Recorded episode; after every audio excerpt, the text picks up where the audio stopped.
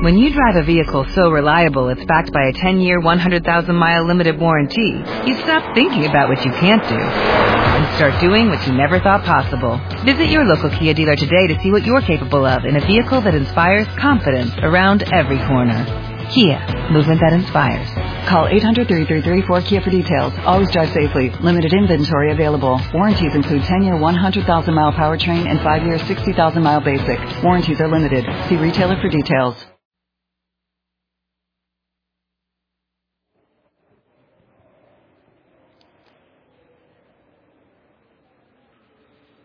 Buenos días.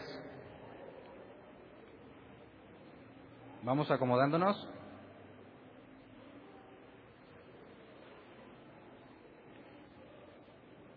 ¿Cómo les fue ayer de fiesta?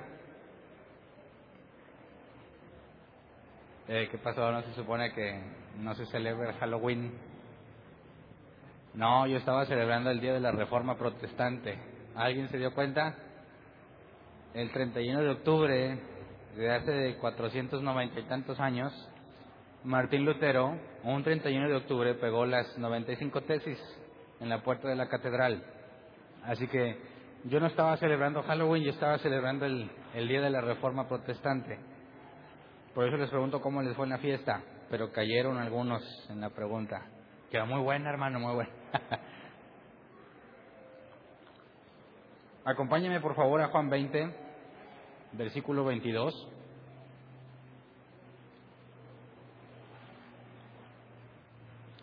Los ingenieros multimedia, ¿ya podemos empezar? Excelente. Juan 20, 22. Dice, acto seguido, sopló sobre ellos y les dijo, reciban el Espíritu Santo. Es exactamente el mismo pasaje que analizamos el miércoles. Y el miércoles nos enfocamos en estudiar qué pasó cuando recibieron el Espíritu Santo, porque Lucas nos habla no del Espíritu Santo, sino de que Jesús les abrió el entendimiento. Entonces, el miércoles nos enfocamos en determinar si recibir el Espíritu Santo y el hecho de que les abrió el entendimiento es el mismo suceso. Y demostramos bíblicamente que es el mismo suceso, porque aparte era una promesa que tenía que cumplirse. Jesús, antes de ser arrestado, prometió algo. Y es en este día en particular, cuando reciben el Espíritu Santo, que se cumple la promesa. Así que Vamos a leer brevemente esta conclusión a la que llegamos el miércoles, porque es la base para poder ver el tema de hoy. El tema de hoy es comprendieron las escrituras, parte 1. Todavía no me decido si voy a hacer tres partes o dos partes, pero por lo pronto esta es la primera. El miércoles en definitivo vamos a continuar con el tema, pero no estoy seguro si el próximo domingo veremos una tercera parte porque tengo tanto que decirles y tan poco tiempo para decirlo, que me vi en la necesidad de partirlo. Ahora, yo también reconozco que me, me, presiono yo solo, yo solo quiero decir todo en un día y me dice mi esposa, porque Hernán tienes más días, ¿verdad? Hay muchas reuniones, le digo, sí, pero tú no sabes si voy a seguir con vida. ¿Qué tal si este fue mi último día? Así que voy a buscar un balance entre todo lo que les quiero decir y confiar en que Dios me va a dar más días para decirlo y nos vamos a ir por partes, porque los que más sufren son los maestros, ¿verdad? Ser maestro de los niños mientras Hernán predica es todo una hazaña. De hecho, estoy convencido de que cuando llegue el día del juicio y le digan a un maestro, pásale a ver tú qué onda, tú qué hiciste, va a decir, yo fui maestro de los niños mientras Hernán predicaba, y le van a decir, pásale, bienvenido al reino que estaba preparado para ti, porque los maestros preparan su clase sincronizados conmigo, según yo ya acabé, ellas ya están listas y que vienen las preguntas, y que se agarren pregunta y pregunte y ya no hayan que hacer con los niños. Así que Dios movió mi corazón y voy a tratar de no hacer los temas tan largos para verlos en distintas partes. Entonces, vamos a repasar brevemente lo que vimos el miércoles para empezar a analizar lo del tema de hoy. Vayamos a Lucas 24, 44 al 48. El pasaje inicial es todo lo que Juan nos dice. Sopló sobre ellos y les dijo reciban el Espíritu Santo. Pero en estos pasajes de Lucas, Lucas 24, 44, 48, quisiera que lo repasáramos porque es algo que ya demostramos el miércoles pasado. Dice, cuando todavía estaba yo con ustedes, les decía que tenía que cumplirse todo lo que está escrito acerca de mí en la ley de Moisés, en los profetas y en los salmos. Entonces les abrió el entendimiento para que comprendieran las escrituras. Esto es lo que está escrito, les explicó, que el Cristo padecerá y resucitará al tercer día, y en su nombre se predicarán el arrepentimiento y el perdón de pecados a todas las naciones, comenzando por Jerusalén. Ustedes son testigos de estas cosas. Entonces, cuando analizamos el original, hay tres palabras claves. Abrió, entendimiento y comprendieran. Les abrió el entendimiento para que comprendieran las escrituras.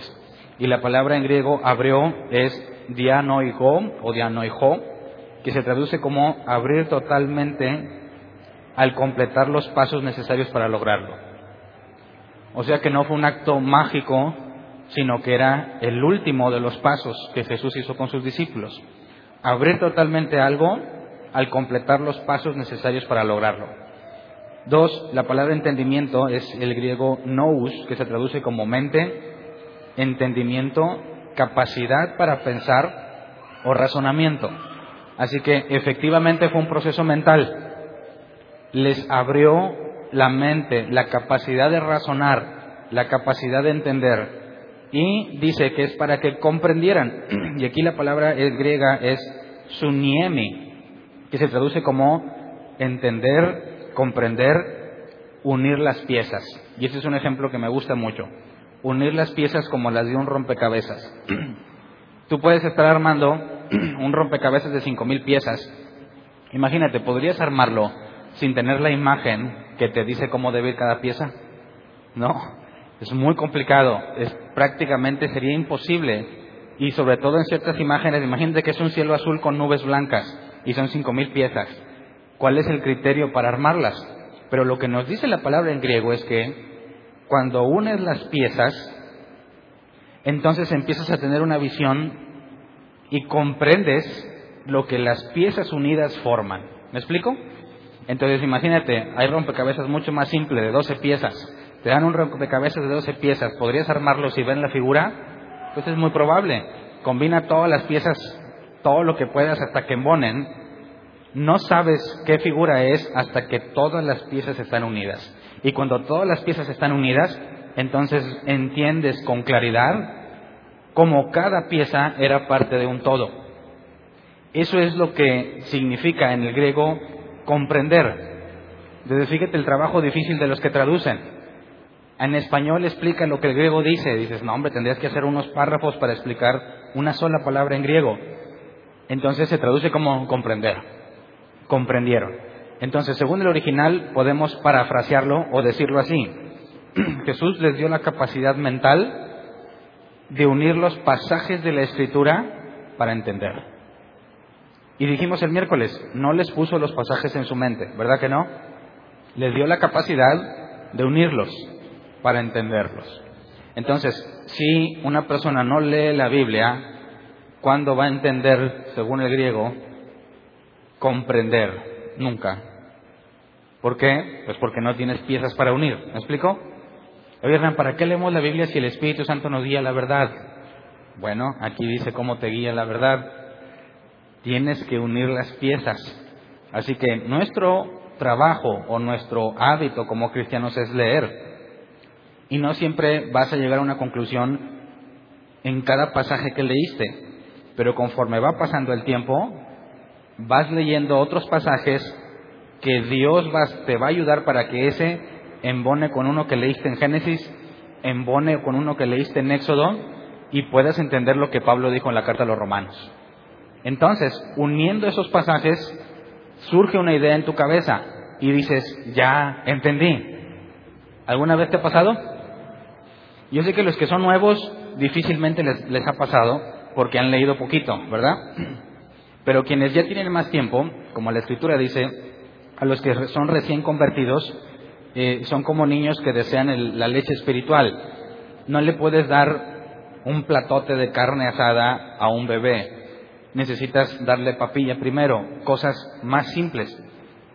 pocas cosas. Los bebés comen mucho, pero de poquito en poquito, ¿verdad? Ya cuando agarras callo en una sentada te avientas lo de tres días de un bebé, porque ya tu cuerpo, tu organismo está preparado para recibirlo. Así que la madurez o el entendimiento que el Espíritu Santo te va a dar es algo gradual. No esperes, como no sucedió con ellos, no esperes que en un día ya entendiste toda la Biblia. No, eso no es lo que está diciendo aquí y no es lo que promovemos nosotros. En este caso los discípulos, ¿cuánto tiempo o cuántas, cuánto te imaginas? ¿Se acuerdan cuando analizamos la niñez de Jesús? Que a los 12 años se perdió y lo encontraron hablando con los maestros y dijimos, ¿por qué? ¿Por qué Jesús, sabiendo la preocupación que le iba a traer a sus padres, por qué no le importó? Bueno, porque a los 12 años, según la, eh, la cultura judía, los niños ya están preparados para elegir a un maestro alguien que los termine de guiar en la instrucción de la palabra de Dios. Así que los niños de 12 años judíos no se parecen a los de nosotros, no están con dibujitos del arca de Noé y esas cosas. No, ya tienen una preparación profunda para comprender las escrituras. Así que los discípulos no eran gente nueva en las escrituras, sino que las escrituras los han acompañado toda su vida. Toda su vida las han escuchado. Atienden a la sinagoga, en la sinagoga se explica la palabra pero a pesar de todo el tiempo que tienen, no han unido las piezas, las escrituras, de forma que entiendan quién es Jesús. Entonces, cuando tú recibes el Espíritu Santo, y lo hablamos el miércoles, una señal de que tienes el Espíritu Santo hasta este punto no sería que hables en lenguas, ni que digas profecía o algunas otras de las que los cristianos acostumbran demandar a un nuevo creyente y forzan al nuevo creyente a inventarse sus lenguas, ¿verdad? Porque si resulta que tienes que hablar en lenguas para demostrarme que tienes el Espíritu Santo, pues bueno, ¿quién de aquí interpreta lenguas? Nadie. Pues ahí te va una. Charra, ¿Es lengua o no es lengua? ¿Me lo puedes demostrar que no es? Ah, no, bueno, es que hay lenguas angelicales. Y a ver, ¿quién, quién sabe traducir angelical? Nadie, ¿quién me puede asegurar que lo que dije no es lengua? Así que yo mismo me autoconvenzo y convenzo a los demás que hablo en lenguas, ¿verdad? ¿Y quién me va a desmentir? Nadie. Y promovemos este tipo de fantasías cristianas. Pero si vemos este punto, reciben el Espíritu Santo, ¿cuál es la señal que ellos tuvieron? Comprender.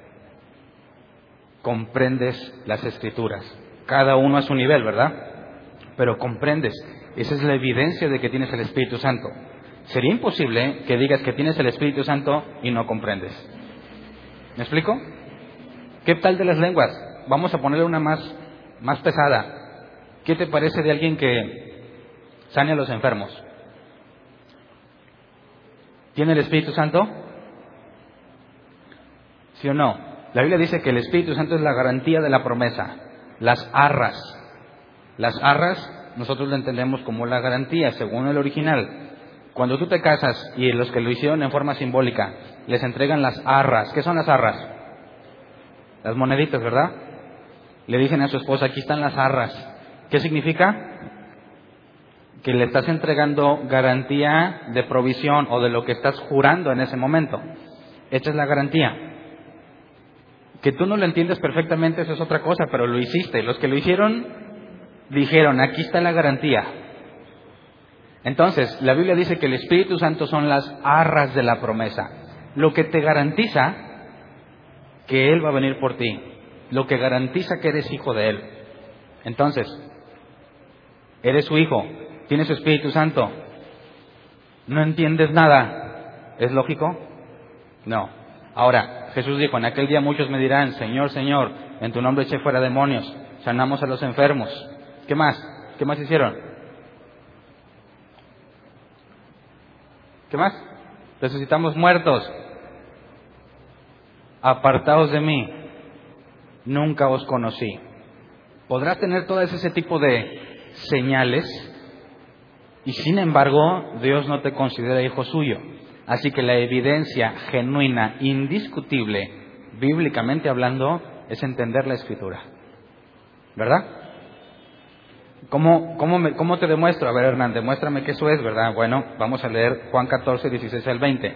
Esto lo estoy tomando como un repaso porque es indispensable para lo que vamos a ver. Juan 14, 16 al 20 dice, antes de que fuera arrestado, después de haber terminado la cena, dice, yo le pediré al Padre y Él les dará otro consolador para que los acompañe siempre, el Espíritu de verdad, a quien el mundo no puede aceptar porque no lo ve ni lo conoce. Pero ustedes sí lo conocen porque vive con ustedes y estará en ustedes. No los voy a dejar huérfanos, volveré a ustedes. Dentro de poco el mundo ya no me verá más, pero ustedes sí me verán. Y porque yo vivo, también ustedes vivirán. En aquel día ustedes se darán cuenta de que yo estoy en mi Padre y ustedes en mí y yo en ustedes. Entonces, esto se los prometió y nos da tips. Dentro de poco el mundo ya no me verá, pero ustedes sí. O sea, después de morir, el mundo no lo va a volver a ver, pero Jesús se apareció a los discípulos de manera que el mundo no lo puede ver, pero ellos sí. Y dicen, aquel día ustedes se darán cuenta de que yo estoy en mi Padre, ustedes en mí y yo en ustedes. Pero aparte también dijo en el versículo 17, ustedes sí lo conocen, hablando del Espíritu Santo, porque vive con ustedes y estará en ustedes. O sea, que en el presente, cuando Jesús estaba diciendo eso, aunque los discípulos se habían hecho milagros, ¿se acuerdan que hicieron milagros? porque Jesús los encomendó, incluyendo Judas. Judas fue uno de los doce, Judas también hizo milagros. ¿Estás de acuerdo conmigo? Dijo, el Espíritu Santo está con ustedes, pero estará en ustedes. Así que Pedro, Judas, los discípulos, los doce, más aparte otro evangelio nos dice que no nada más los doce, sino también los setenta, hicieron todos milagros y señales, sanaron enfermos, y regresaron bien gustosos, hasta los demonios se nos sujetan. Bueno, ¿todos ellos eran salvos? No. ¿Por qué no? Porque no tienen el Espíritu Santo. Y como Jesús mismo ya dijo, en aquel día me dirán, en tu nombre echamos fuera demonios, cosas que el Espíritu Santo hace, pero eso que el Espíritu Santo hace no cuenta como mérito de ellos. Por eso les dice, apartaos de mí, hacedores de maldad. Entonces, ¿Era Pedro salvo cuando dijo, cuando Jesús dijo, ¿quién dicen ustedes que es el Hijo del Hombre? ¿Qué dijo Pedro? Tú eres el Hijo de Dios. Bienaventurado Pedro, porque no te, no te lo reveló carne, dice la versión 60, sino Dios. Entonces, Pedro sabía que Jesús era el Mesías. ¿Era salvo? No, no tenía el Espíritu Santo. ¿Te das cuenta? entender quién es Jesús, es decir, yo creo que Jesús es el Mesías, ¿verdad? ¿Los demonios también creen o no? Sí. ¿Ellos se salvan del día de la ira? No. Creer, dice, espérate, ¿y la fe? ¿No se supone que con la fe ya soy salvo? Bueno, entonces, ¿por qué los demonios no? Santiago lo resuelve. La fe sin obras es muerta. Fe por sí sola. Estoy convencido. ¿Pedro estaba convencido de que Jesús era el Mesías? Sí. ¿Por qué? ¿Por medio de las Escrituras? No, porque vio milagros. Porque él mismo hizo milagros cuando Jesús se lo mandó. Los demonios también le dijeron, cuando se topaban con Jesús, ¿qué les dijo? Hijo del Altísimo, ¿has venido antes de tiempo? Ellos también saben quién es Jesús y lo reconocen como el Mesías. Y sin embargo ellos no van a ser librados de la ira. Así que la fe no por sí sola, como la de Judas, como la de Pedro, cuando se acercaron a Jesús, no basta. Necesitas el Espíritu Santo. Si tienes el Espíritu Santo, según la Biblia, es la garantía de que va a venir por ti. Entonces, leamos por último esta parte, Juan 14, 25 al 26. Dice, todo esto lo digo ahora que estoy con ustedes, pero el Consolador, el Espíritu Santo a quien el Padre enviará en mi nombre, les enseñará todas las cosas y les hará recordar todo lo que les he dicho. ¿Cuándo sucedería esto? Jesús dijo, cuando se cumpla que el mundo ya no me ve y ustedes sí, entonces van a recibir el Espíritu Santo. ¿Y qué va a pasar? Les enseñará todas las cosas y les hará recordar todo lo que les he dicho. ¿Qué pasó cuando Jesús sopló sobre ellos y les dijo reciban el Espíritu Santo? Según Lucas, comprendieron las escrituras. ¿Cómo sabemos que es lo mismo? Porque es lo que Jesús les prometió. Vendrá el Espíritu Santo y les enseñará. ese día ustedes sabrán que yo estoy en el Padre y ese día yo estaré en ustedes.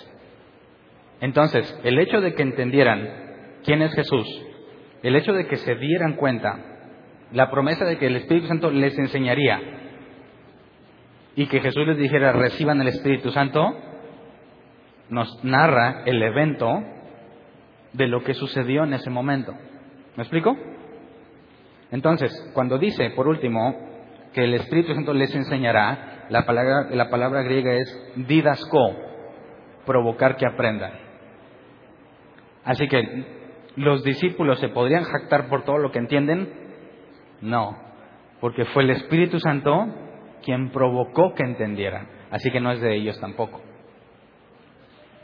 ¿Te das cuenta que cuando recibieron el Espíritu Santo hizo que aprendieran? Y según Jesús, entonces entenderían qué es lo que está pasando entenderían quién es Jesús. Tendrían al Espíritu Santo en ellos y vemos que a partir de ese momento hay un cambio radical en sus vidas. Un cambio que los evangelios nunca antes registraron, ¿verdad? Un cambio donde vemos que ahora los discípulos se reunían unánimes en oración y estaban dispuestos a defender con su vida lo que habían entendido. Pero tres días antes ¿Estaban dispuestos a defender con su vida lo que creían? No. Cuando llegaron a arrestar a Jesús, ¿qué hicieron todos? Corrieron.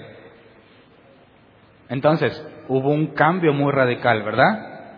Ahora, estos están tan seguros de algo, que no hemos visto qué, están tan seguros que, a pesar de que los judíos los amenazan de muerte, siguen predicando. A pesar de que hay persecución, siguen predicando. ¿Qué pasó? ¿Qué fue lo que los convenció? Cuando recibieron el Espíritu Santo y comprendieron, ¿qué fue lo que comprendieron? ¿Alguna vez te lo has preguntado? ¿Qué fue lo que comprendieron que ahora están arriesgando sus vidas porque dicen, somos testigos de Jesús, somos testigos de lo que sucedió y no podríamos dejar de hablarlo? Cuando el Sanedrín le dijo, ya no prediquen en ese nombre, juzguen ustedes, le dijeron ellos, Pedro y Juan, ¿es, primero obedecer a Dios o a los hombres? Entonces, tuvieron una convicción muy profunda a partir de este momento. Y dejando en claro que no proviene de ellos lo que sucedió, sino que cuando recibieron el Espíritu Santo, se les abrió el entendimiento y provocó que aprendieran, vamos a entender ahora, o vamos a hacer el esfuerzo por entender ¿Qué fue lo que Jesús les dijo? No sé si alguna vez te ha dado curiosidad. ¿Qué les dijo Jesús? ¿Cómo los convenció? Más, más aún, ¿cómo podría Jesús convencerlos de que Él es Dios? Hablándole a un grupo de judíos que han leído en la escritura que dice que Dios no es hombre. ¿Cómo dijo Jesús? El Padre y yo somos uno. El Padre y yo somos uno. Uno más uno, dos. O uno más uno es igual a uno. ¿Qué dice la Biblia? Escucha, Israel, Jehová, el Señor, Jehová uno es. ¿Cómo es posible que Jesús y el Padre sean uno cuando la Biblia dice que nada más hay uno? Esto los discípulos lo saben muy bien. Toda su vida lo han escuchado, toda su vida lo han leído. ¿Cómo los pudo convencer Jesús de que estaban mal? ¿Te has puesto a pensar? ¿Qué les dijo? Los ateos dicen, ¿qué lavado de cerebro les hizo a los discípulos? Los judíos ortodoxos dicen, ¿cómo los convenció de idolatría? Porque según un judío ortodoxo, si tú crees en Jesús eres un idólatra. Porque Adorar a Jesús es adorar a un hombre, ¿no? Y la adoración, la adoración solo a quien corresponde, a Dios. Cualquiera que adore a Jesús, por consecuencia, adora a un hombre. ¿Confías en Jesús? Dicen los cristianos, amén. Dice, bueno, la Biblia dice, maldito el hombre que confía en el hombre. Qué agüitas, ¿verdad? ¿Fue Jesús hombre? Sí. ¿Confías en él? Ah, no, pues ya no ¿no? ¿Quién dice, sí confío en Él? Bueno, eres un maldito entonces.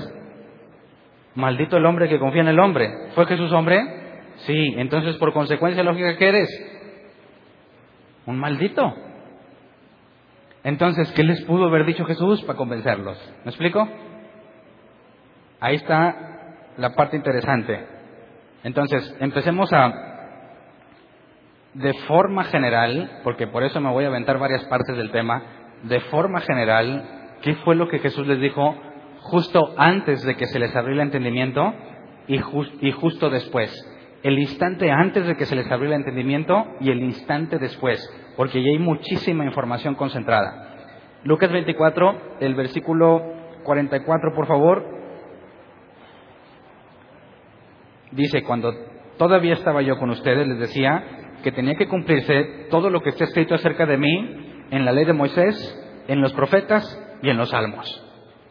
Todavía no se les abre el entendimiento, ¿verdad? Pero les dice, la escritura habla de mí en la ley de Moisés, en los profetas y en los salmos. Ahí está de manera muy general a dónde debemos ir a buscar, ¿cierto? ¿Cuál es la ley de Moisés? Bueno, los primeros cinco libros de la Biblia. Los profetas, profetas mayores y profetas menores. Y los salmos, pues ahí están todos los salmos de David y no todos son de David, hay algunos que son de otros personajes. Entonces Jesús ya nos está diciendo de antemano, gracias, que ahí es donde hay que enfocarnos, ¿verdad? Les abre el entendimiento y ¿qué les dice después? Versículo 46. Esto es lo que está escrito, les explicó, que el Cristo padecerá y resucitará el tercer día. Y en su nombre se predicarán el arrepentimiento y el perdón de pecados a todas las naciones, comenzando por Jerusalén.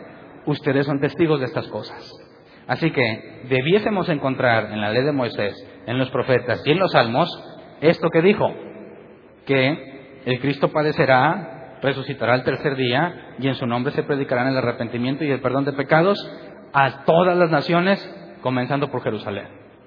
Así que eso no lo inventó Jesús. Está diciendo que eso está en la ley de Moisés, en los profetas y en los salmos. Entonces, gracias a Dios ahí tenemos mínimo un lugar a donde buscar y qué buscar. ¿Me explico?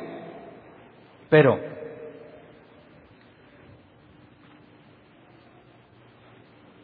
¿podrías usar el Nuevo Testamento para demostrar que Jesús es el Mesías?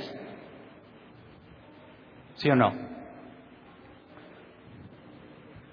¿Dónde Jesús dice que busques? ¿Dónde dice que está dicho? En el Antiguo Testamento. ¿Qué pasaría si un cristiano trata de convencer a un judío de que Jesús es el Mesías usando el Nuevo Testamento? ¿Alguien lo ha intentado? Levante su mano. ¿Cuántas pedradas recibiste? ¿Cuántas burlas? ¿Cuántas humillaciones? No te recomiendo que intentes eso. No funciona. No porque sean necios. No. Imagínate, viene un musulmán. ¿Todos saben quién es un musulmán? No que conozcas uno, sino que es un musulmán. Aquel que cree en el Islam, ¿verdad? ¿Y quién es el Dios del Islam? Ellos aseguran que es el mismo que nosotros, pero le llaman Alá. ¿Y quién es su profeta, su Mesías? Mahoma. Entonces, imagínate que viene un musulmán y te dice, cristiano, estás mal, ese Jesús no es el Mesías, el Corán lo dice. ¿Le crees? Dirías, ah, fíjate, pues, sí es cierto, voy a tirar lo mío, voy a tirar el Viejo Testamento, voy a tirar el Nuevo Testamento y voy a hacerle caso a lo que dice el Corán. ¿Quién de aquí lo haría? ¿qué tanto éxito tendría? No estoy hablando con a pescar cualquier cristino, ¿eh? eh bueno, defino qué es cristino. Cristino no es un cristiano. Cristino es una persona casi cristiana, pero no es cristiana. De esos que asisten a la iglesia, pero no entienden nada. De esos que entregan sus promesas, sus ofrendas, diezmos, pactan con Dios, un montón de cosas, esperando que de forma mágica las cosas cambien. Eso es un cristino. ¿Puedes apantallarte un cristino leyéndole el Corán? Pues sí, no nomás leyéndole el Corán. Léele un cómic y se la cree. Escucha una predicación que no tiene nada que ver con la Biblia y se la cree. Ese no es el caso. Háblale a un cristiano que estudia la Biblia como los discípulos que conocen de toda su vida las escrituras. Imagínate, viene alguien, tú conoces la escritura, la has analizado desde los cinco años hasta tu edad actual, y viene alguien y te enseña un versículo del Corán, y te trata de demostrar por medio del Corán que estás equivocado, ¿le crees?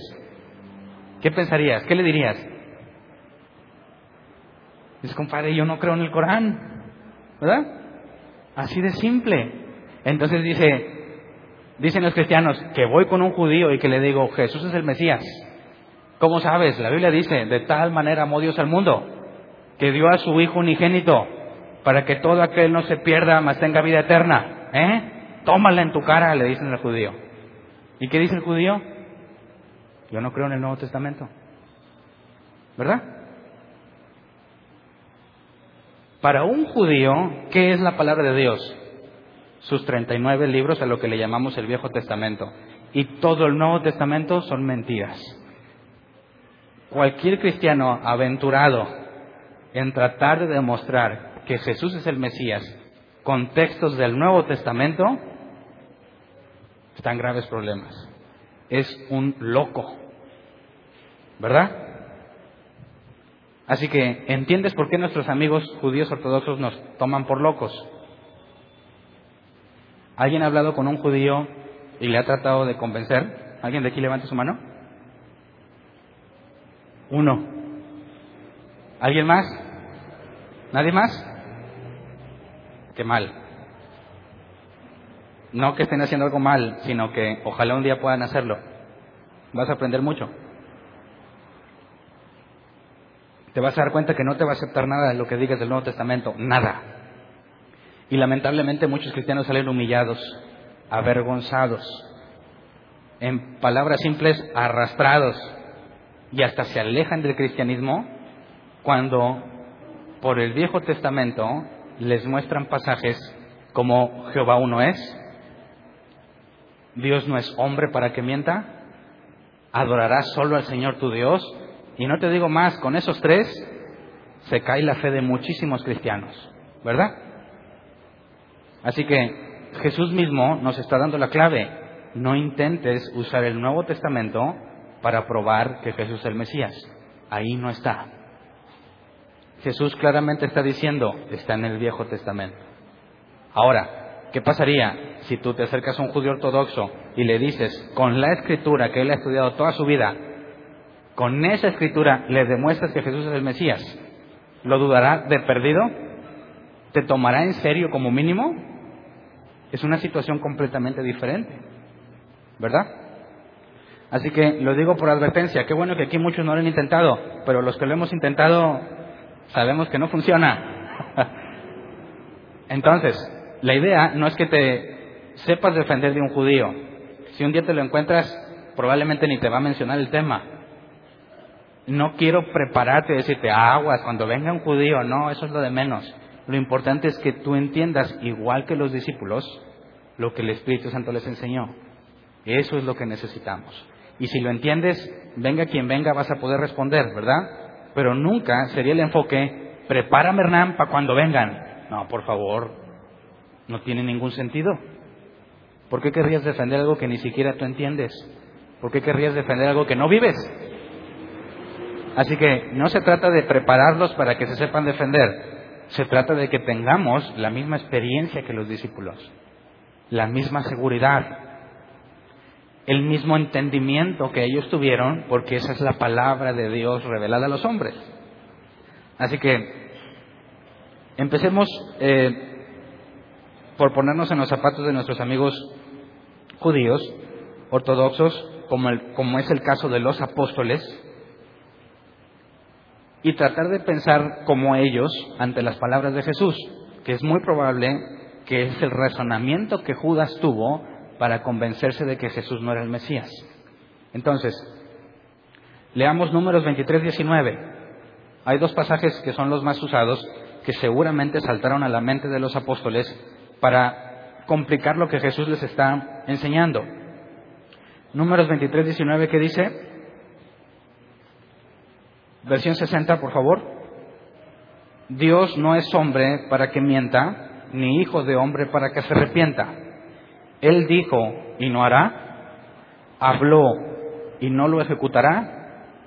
Bueno, aquí tenemos número uno, que si Dios dijo que iba a hacer algo, lo va a hacer, ¿verdad? Y no se va a arrepentir, ¿verdad que no? Porque no es un hombre para que se arrepienta. Así que cuando Dios prometió algo, es posible que Él ya no lo quiera cumplir. Según este pasaje, es imposible. Porque nos dice que es la parte que quiero rescatar, Dios no es hombre. ¿Verdad? Ahora, primero de Samuel 15, 29. Además, el que es la gloria de Israel no mentirá ni se arrepentirá porque no es hombre para que se arrepienta. Nuevamente, no es hombre. Ahora, ¿Jesús es Dios? ¿Sí o no? Sí. Ah, ¿Jesús es hombre? Sí. Por consecuencia, Jesús no es Dios. ¿Me entendiste? No que yo lo afirme, sino que leyendo estos dos pasajes nunca podrías concluir que Jesús es Dios. ¿Estás de acuerdo conmigo? ¿Sí? Les voy a ir preguntando porque si se me pierden, no, no, no si se me pierden, porque si digo que si se me pierden los hago culpables a ustedes. Si los pierdo, si los pierdo, de nada sirve que continúe. Así que voy a estar jugando entre el papel de los judíos y el papel del cristiano. Y te voy a hacer las preguntas que cualquier judío te haría. Preguntas que fácilmente vendrían a la mente de cualquiera que escuchó a Jesús decir que Él era Dios. ¿Me explico? Entonces, Dios no es hombre. Punto. ¿Cómo es que los cristianos aseguran que Jesús, un hombre, es Dios? ¿Tiene sentido? Mm, no, Estamos en problemas si lo ves desde esa perspectiva. Es imposible que alguien pudiese decir que Dios es hombre o que un hombre es Dios. Porque ¿qué fue primero, Dios o el hombre? Dios. ¿Cómo Dios que creó al hombre podría ser hombre? ¿Me explico? Si Dios creó al hombre, podríamos decir que Dios es un hombre imposible. Imposible no tiene lógica, no tiene sentido. Y lamentablemente muchos cristianos dicen que sí, ¿verdad? Sí es, sí es, pero aquí dice que no. Pero sí es. Es una contradicción. Pero yo lo creo, hermano. Bueno, tenemos un problema entonces, ¿no? Así que imagínate, un judío le dices, oye, acepta a Jesús en tu corazón. Le dice Jesús a los discípulos, yo soy Dios. ¿Qué diría un discípulo? A ver, Jesús, ¿eres un hombre? ¿Sí? No te entiendo. No te entiendo. Ahora, ¿qué dijo Jesús? El Padre y yo somos uno, ¿verdad? Leamos Deuteronomio 6.4. Escucha, bueno, versión 60. De aquí en adelante, por favor, todos los pasajes en la Reina Valera 60. ¿Por qué? Porque quiero que se leamos lo que está traducido tal cual la NBI en estos casos no está haciendo una traducción correcta o pone palabras que nos complican. En este caso y los versículos que voy a leer, vamos a elegir la versión 60 porque los está traduciendo tal cual. Dice, oye Israel, Jehová nuestro Dios, Jehová uno es. Entonces, Jesús dice, el Padre y yo, ¿cuántos? El Padre y yo somos uno. ¿Qué dice la Biblia? Oye Israel, Jehová nuestro Dios, Jehová, uno es. Y encima, ¿quién de aquí cree en la Trinidad?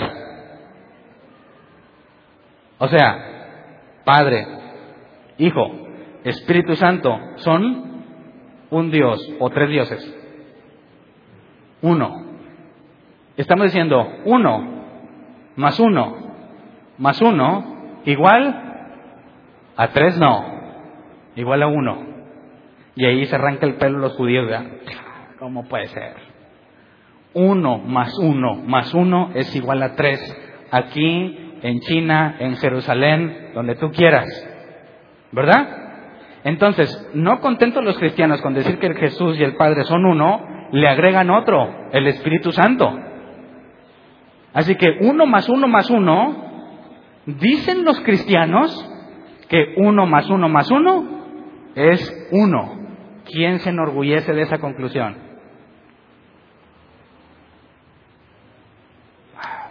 No me dice judío, ¿eh? Quiero que te des cuenta del problema que representa. Hasta las matemáticas las tenemos en contra. Así que, ¿cómo los convenció Jesús? ¿Qué les dijo para convencerlos? Por eso muchos cristianos tienden a la esfera de lo mágico, ¿verdad? Porque, como le hizo para entender? No sé, pero lo entendieron.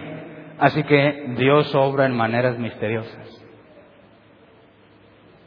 Como les platiqué la otra vez, creo que fue el miércoles, lamentablemente para mí escuché a un predicador que mientras la gente estaba tirada en el suelo, porque el Espíritu Santo los estaba ministrando, dijo, en este momento el Espíritu está sanando matrimonios, restaurando finanzas, bendiciendo. ¿Y qué estaba haciendo la gente? Tirada en el suelo. O sea, que el que tenía problemas con su mujer, pero estaba ahí tirado en el suelo, se levantó, llegó con su mujer y su mujer le dijo, viejo, te amo. Ya no tenemos ningún problema. Eso significaría que mientras estuvo en el suelo, Dios restauró su matrimonio. ¿No te parece mágico?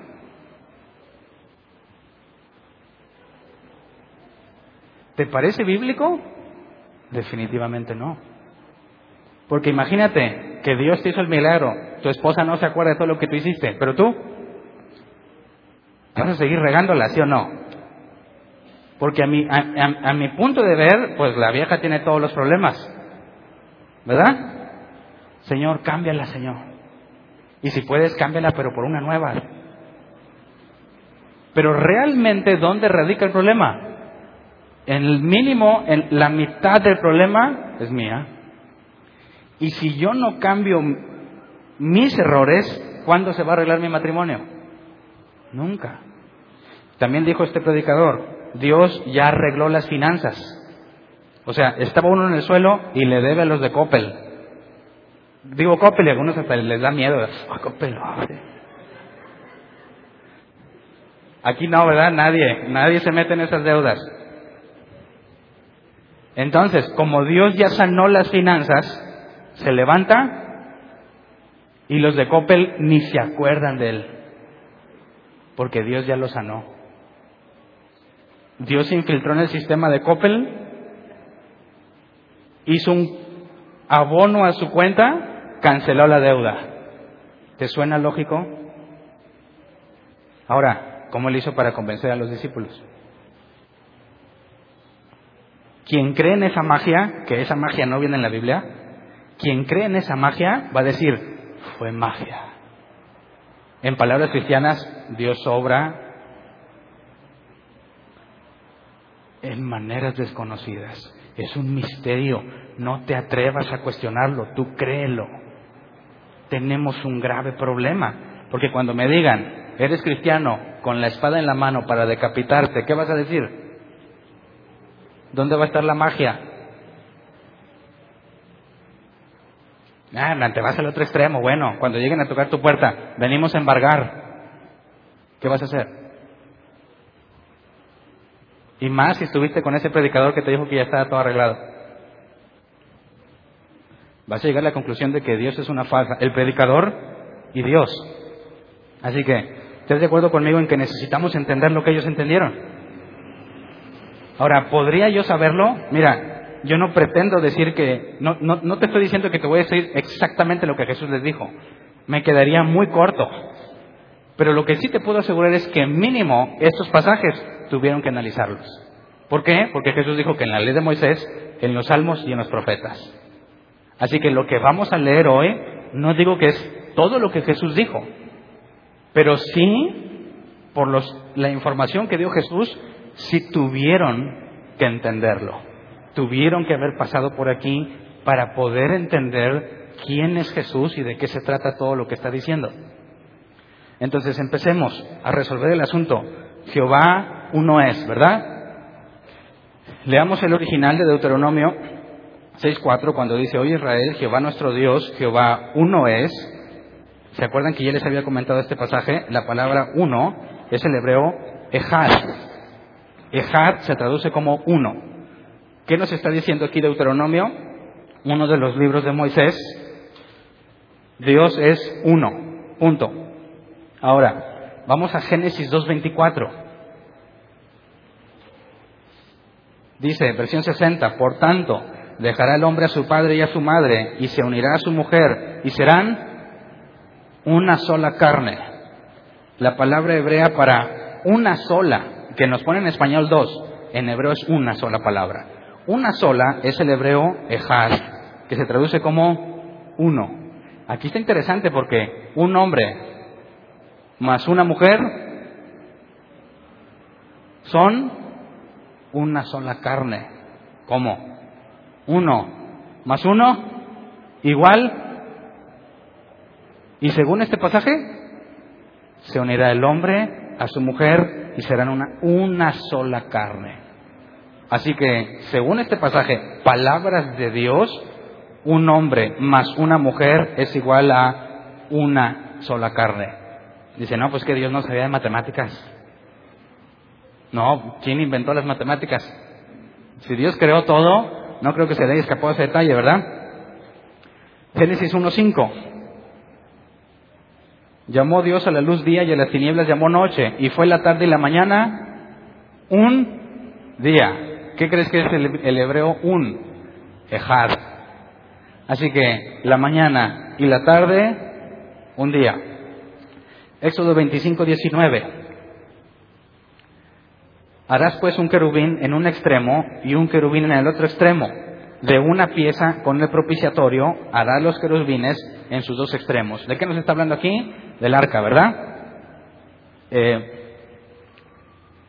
los dos querubines sobre la tapa, por así decirlo. Dos querubines, una tapa, son una pieza del hebreo ejad. Entonces, un querubín más otro querubín más la tapa igual a una pieza. ¿Qué significa esto? La misma palabra que Dios describe de sí mismo, Ejad, es utilizada no para demostrar que es uno en singular, sino que es una unidad compuesta. Hombre y mujer son uno, día y noche son uno un querubín, otro querubín y la tapa son una pieza. La Biblia no dice que Dios es uno en singular, sino que es uno compuesto. ¿Me explico? Así que es bíblico que nosotros digamos uno más uno más uno es igual a uno. Sí, porque no estamos hablando de matemáticas, no estamos hablando de singularidad, Estamos hablando de unidad. Y el ejemplo más claro de la unidad de Dios es el matrimonio. ¿Verdad? Uno más uno igual a uno. Así que no nos estamos apartando de la Biblia cuando decimos que creemos en un Dios trino.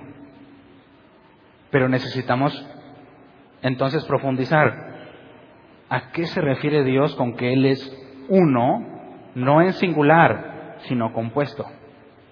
Nos daría más evidencia en la Biblia de que Dios no nada más es una persona en singular, sino una unidad compuesta, claro que sí hay evidencia. Pero entonces, en cuanto a decir que Jesús y el Padre son uno, hay respaldo bíblico hasta ahorita. ¿Ok? Ahora, el siguiente tema es Jesús un hombre, sí, ¿verdad? Jesús fue hombre, sí. Dios no es hombre. Entonces, ¿cómo podemos decir que Jesús es Dios? ¿Cómo podríamos decirlo? Bueno, los cristianos no decimos que Dios es un hombre. ¿Quién, ¿Quién está de acuerdo conmigo?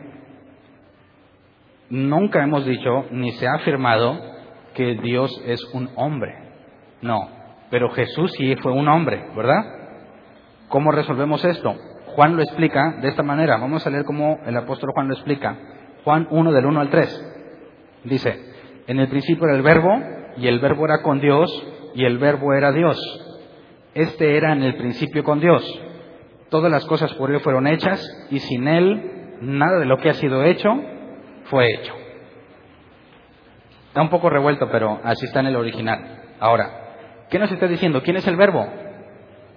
Jesús, y ahorita lo vamos a leer, pero Jesús es el verbo. ¿Qué nos está diciendo? Que Jesús fue quien hizo a quién? Todas las cosas, incluyendo al hombre. Entonces, ¿es Jesús un hombre? ¿Podría ser posible que si Él creó a los hombres, Él sea un hombre? ¿Sí o no? No, es imposible que Él sea un hombre. Pero no se supone que Jesucristo hombre murió por mí. Ah, es que hay que ver lo que el apóstol Juan nos está diciendo. Jesús era antes de todo eso. ¿Cómo lo podemos entender? Leamos ese mismo capítulo, versículo 14 y 15. Y aquel verbo fue hecho carne y habitó entre nosotros y vimos su gloria, gloria como del unigénito del Padre, lleno de gracia y de verdad. Juan dio testimonio de él y clamó diciendo, este es de quien yo decía, el que viene después de mí es antes de mí porque era primero que yo. Así que no estamos diciendo que Jesús es un hombre, sino que Jesús se hizo hombre. Y es algo completamente diferente, ¿verdad? Cuando dice que el verbo fue hecho carne, no estamos diciendo que el verbo era hombre. Por eso dice, Juan el Bautista dijo, el que viene después de mí es mayor que yo porque es antes de mí. Así que no estamos diciendo que Jesús es un hombre, estamos diciendo que Jesús tomó forma humana. Así que ¿Puede ser que Jesús sea Dios? Sí, pero fue un hombre. Y esa es la forma que tomó. ¿Me explico? Entonces, hasta aquí no debería haber ningún problema con las escrituras hebreas. Ninguno. Ni ninguna objeción por parte de nuestros amigos ortodoxos. Si Dios, Jesús, es antes del hombre, Tomó forma humana, lo vimos entre nosotros. Hasta ahí. No estamos entrando en ningún conflicto con la deidad de Dios. Y veamos Apocalipsis 22, 5, porque nos da un detalle muy interesante. Dice, y no habrá más maldición, y el trono de Dios y del Cordero estará en ella, y sus siervos le servirán. Y verán su rostro, y su nombre estará en sus frentes. No habrá ya allí, perdón, más noche, y no tienen necesidad de luz de lámpara ni de luz de sol, porque Dios el Señor los iluminará y reinarán por los siglos de los siglos. ¿De cuántas personas está hablando este pasaje? ¿Dos o uno?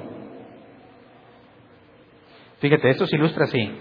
Jesús le dijo a los apóstoles, se sentarán sobre doce tronos, ¿verdad? Para reinar. Juan en Apocalipsis nos dice que vio un trono, ¿verdad? Entonces imagínate que llega al cielo. ¿Quién estaba en el trono? El Padre. Y luego vas a ver doce tronos, ¿verdad? donde estarán los discípulos. Y en eso entra Jesús y se quiere sentar. ¿Dónde se sentará? ¿Dónde está su trono? Ah, eh, eh chavos, a ver, para allá, que aquí nos faltó Jesús. No, si pones atención, ¿cuántos tronos mencionó Juan en Apocalipsis? Un solo trono un rostro verán, un nombre en la frente. Dios los iluminará. El trono de Dios y del Cordero es un solo trono. Así que, ¿cómo resuelves eso? Es que Jesús y el Padre son uno mismo. Pero espérame, objeción, objeción. Dijimos que no podemos usar el Nuevo Testamento, ¿verdad? Ya los había convencido con el Nuevo Testamento. Y no se vale. ¿Dónde está la evidencia? En el Viejo Testamento. ¿Te das cuenta cómo puedes caer en un error muy simple? Ya estabas convencido y yo mismo quebranté la regla que Jesús puso. No cometas ese error. Esto que yo cito de Juan es la forma en la que Juan lo entendió. No es ninguna evidencia. No sirve como evidencia por las propias palabras de Jesús, está escrito en la ley de Moisés. en los salmos y en los profetas. Y lo que yo te dije de Juan no es ninguno de esos. Así que no, no estoy tratando de probarte por lo que dijo Juan que Jesús es el Mesías. Quiero que entiendas cómo Juan lo entiende, para que analicemos textos y veamos si podemos concluir igual que él. Así que ahora sí vamos a empezar con el Viejo Testamento, partiendo de las palabras que dijo Jesús en el versículo 46 de Lucas 24. Dice que en su nombre se predicarán el arrepentimiento y el perdón de pecados. ¿Se acuerdan? Estaba escrito que el Cristo padecería, que resucitaría el tercer día y en su nombre se predicarán el arrepentimiento y perdón de pecados a todas las naciones, empezando por Jerusalén. Pero la frase con la cual nos vamos a enfocar hoy es, en su nombre se predicarán el arrepentimiento y el perdón de pecados. ¿Qué significa eso? Que en el nombre de Jesús hay salvación, arrepentimiento y perdón de pecados, o sea, quedo en paz con Dios. En el nombre de Jesús, ¿verdad? En el nombre de Jesús hay salvación. Pero, vamos a Joel 2.32.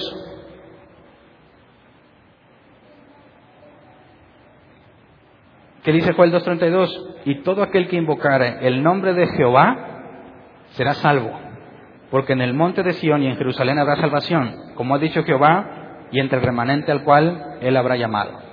Entonces, ¿en el nombre de quién? ¿En el nombre de Jesús o en el nombre de Jehová? Jesús dice que en la escritura dice que en el nombre de Jesús habrá salvación. Y la escritura dice que es en el nombre de Jehová. Y la palabra Jehová no existe en la Biblia. En el nombre de YHVH.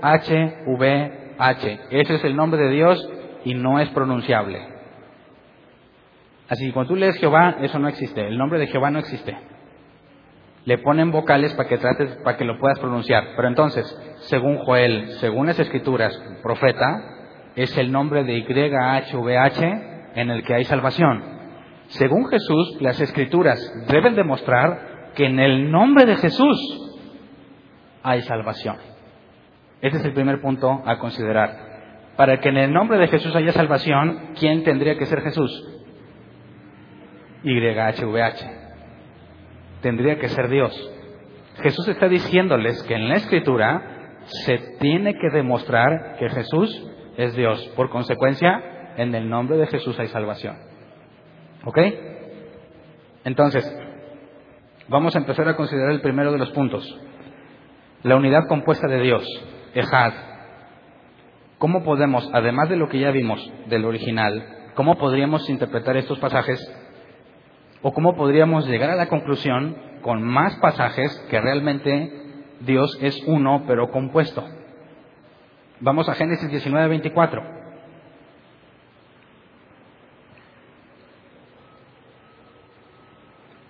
Génesis 19, 24, versión 60. Entonces Jehová hizo llover sobre Sodoma y sobre Gomorra azufre y fuego de parte de Jehová de los ejércitos. ¿Cómo? Entonces Jehová hizo llover sobre Sodoma y sobre Gomorra azufre y fuego. ¿De parte de quién? ¿Cómo? ¿Cuántos Jehovás hay? Fíjate cómo Dios habla de sí mismo en primera persona, yo, y en tercera persona, Él. ¿Verdad? Entonces, Jehová hizo llover sobre Sodoma y sobre Gomorra de parte de Jehová. Yo no podría decir, y entonces yo fui y me compré unas pastillas porque Hernán me lo mandó. ¿Cuántos Hernán hay? ¿Te das cuenta? Está extraño, ¿no? Pero hay más pasajes. Amós 4.11. Amós 4.11. Os trastorné como cuando Dios trastornó a Sodoma y a Gomorra y fuisteis como tizón escapado del fuego, mas no os volvisteis a mí, dice Jehová. Otra vez está hablando de dos Jehovás, ¿verdad? Os trastorné como cuando Dios trastornó a Sodoma y Gomorra y no te volviste a mí. Y aquí está hablando Dios, primera y tercera persona. Dios mismo está hablando como si existiera otra versión de Él. O como nos platicara como Elmo. ¿Quién conoce este personaje Elmo? Elmo siempre habla en tercera persona, ¿verdad? Elmo tiene hambre. No dice yo tengo hambre, Elmo tiene hambre. Elmo se quiere dormir. ¿Y cómo habla Dios? A veces dice yo y a veces dice Dios lo hizo. Así que aquí está diciendo yo te trastorné como cuando Dios lo hizo. Pero está hablando Dios. Está extraño, ¿no? Génesis 22, 11 y 12. Génesis 22, 11 y 12. Entonces el ángel de Jehová le dio voces desde el cielo y dijo, Abraham, Abraham. Y él respondió, heme aquí. Contexto, está a punto de matar a Isaac, ¿verdad? Y dijo, no extiendas tu mano sobre el muchacho ni le hagas nada, porque ya conozco que temes a Dios por cuanto no me rehusaste a tu hijo. Entonces, ¿quién está hablando? No me rehusaste a tu hijo. ¿Quién fue el que le dijo, Abraham, ve y lleva a tu hijo y ofrécelo como holocausto? Dios. Y aquí está diciendo, hey, espérate Abraham, eh, ya sé que temes a Dios porque no me rehusaste a tu hijo. ¿Entiendes cómo habla de dos personas? ¿Verdad? ¿Sí? ¿Seguros? Ok. Otro pasaje. Éxodo. Bueno, mejor espérame. Antes de pasar a Éxodo. Vamos a hacer un resumen aquí para no, no sé que los vaya a perder más adelante. Vemos como Dios mismo está hablando como si fuera dos, ¿verdad? En primera persona y en tercera persona. Reconoce que Él fue quien le dijo a Abraham y Abraham ha demostrado, no dice que le tema a Él, sino que le teme a Dios, aunque fue Dios quien dio la orden. Así que, dicen los ateos, tenemos a un Dios con doble personalidad, dicen algunos. Como Gollum, ¿quién vio el, Señor de los Anillos? ¿Saben quién es Gollum? Bueno, es Migol. Este hobbit que se transformó en otra cosa por el anillo, ya es otro contexto, ¿eh? No es bíblico. Y hablaba consigo mismo, ¿verdad? Decía que él iba a hacer cosas, pero que su otro yo le decía otras cosas y dice, tienes ahí una doble personalidad, está loco. Por eso muchos ateos dicen que tenemos a un Dios loco, que habla consigo mismo, haciendo referencia a otro él. ¿Verdad? Entonces, este es un punto a considerar. Dios habla como si fueran dos personas. Veamos otro punto. El ángel de Jehová. Jehová y el ángel de Jehová son uno mismo según la Biblia. Vamos a leerlo. Éxodo 3, 1 al 4. Dice, apacentando Moisés las ovejas de Jetro, su suegro, sacerdote de Madián, llevó las ovejas a través del desierto y llegó hasta Oreb, monte de Dios.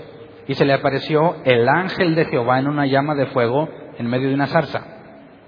Y él miró y vio que la zarza ardía en fuego y la zarza no se consumía. Entonces Moisés dijo, iré yo ahora y veré esta grande visión. ¿Por qué causa la zarza no se quema? Viendo Jehová que él iba a ver, lo llamó Dios de en medio de la zarza y dijo, Moisés, Moisés. Y él respondió, heme aquí. Entonces, según lo que leímos, ¿quién estaba en la zarza? El ángel de Jehová se manifiesta en la zarza. ¿Y Dios desde dónde habló? Desde la zarza. Pero ¿quién era la zarza? El ángel de Jehová. Si fuese uno, ¿por qué me mencionas dos? Porque el ángel de Jehová y luego Jehová habla desde el ángel. Ah, bueno, Dios puede decir, Dios habló a través de la mula, ¿cuánto más de un ángel? Pero espérate. Éxodo 23, 20 al 22. Dios nos da más información de este ángel. He aquí yo envío mi ángel delante de ti para que te guarde en el camino y te introduzca en el lugar que yo he preparado. Guárdate delante de él y oye su voz, no le seas rebelde, porque él no perdonará vuestra rebelión, porque mi nombre está en él. Pero si en verdad oyes su voz e hicieres todo lo que yo te dijere, seré enemigo de tus enemigos y afligiré a los que te afligieren. Entonces, características del ángel, tiene poder para perdonar pecados, ¿verdad? ¿Qué dice aquí? No te rebeles porque Él no te, no te perdonará. ¿Quién es el único que puede perdonar pecados? Dios. Y Dios le está diciendo, no te rebeles contra el ángel porque no te va a perdonar. O sea que el ángel tiene el mismo atributo divino de perdonar pecados, ¿verdad? Ahora, dice que mi nombre está en él. ¿Qué significa esto? Dios dice, mi nombre está en el ángel. Pero Dios no es el ángel, ¿verdad que no? Fíjate, cuando Dios habló desde la zarza y tenemos el trono de Dios en el cielo, ¿verdad? Dios dejó su trono y vino a hablar en la zarza. ¿Sí o no? Dios habla en medio de la zarza y el trono se quedó solo. ¿Es posible? Bueno, si Dios fuera Zeus de la mitología griega, donde bajaba y tenía relaciones con mujeres y luego regresaba al Olimpo, lo entenderías.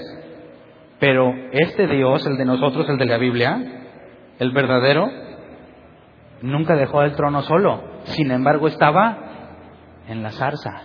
¿Cómo? ¿Habló Moisés con Dios, sí o no? Sí, Dios le habló a Moisés desde la zarza. Moisés estaba hablando con Dios y al mismo tiempo Dios estaba en el trono. ¿Qué fue lo que Moisés vio? Ahora, si tú tienes a un Dios todopoderoso que está en todas partes y te permite verlo, ¿qué verías?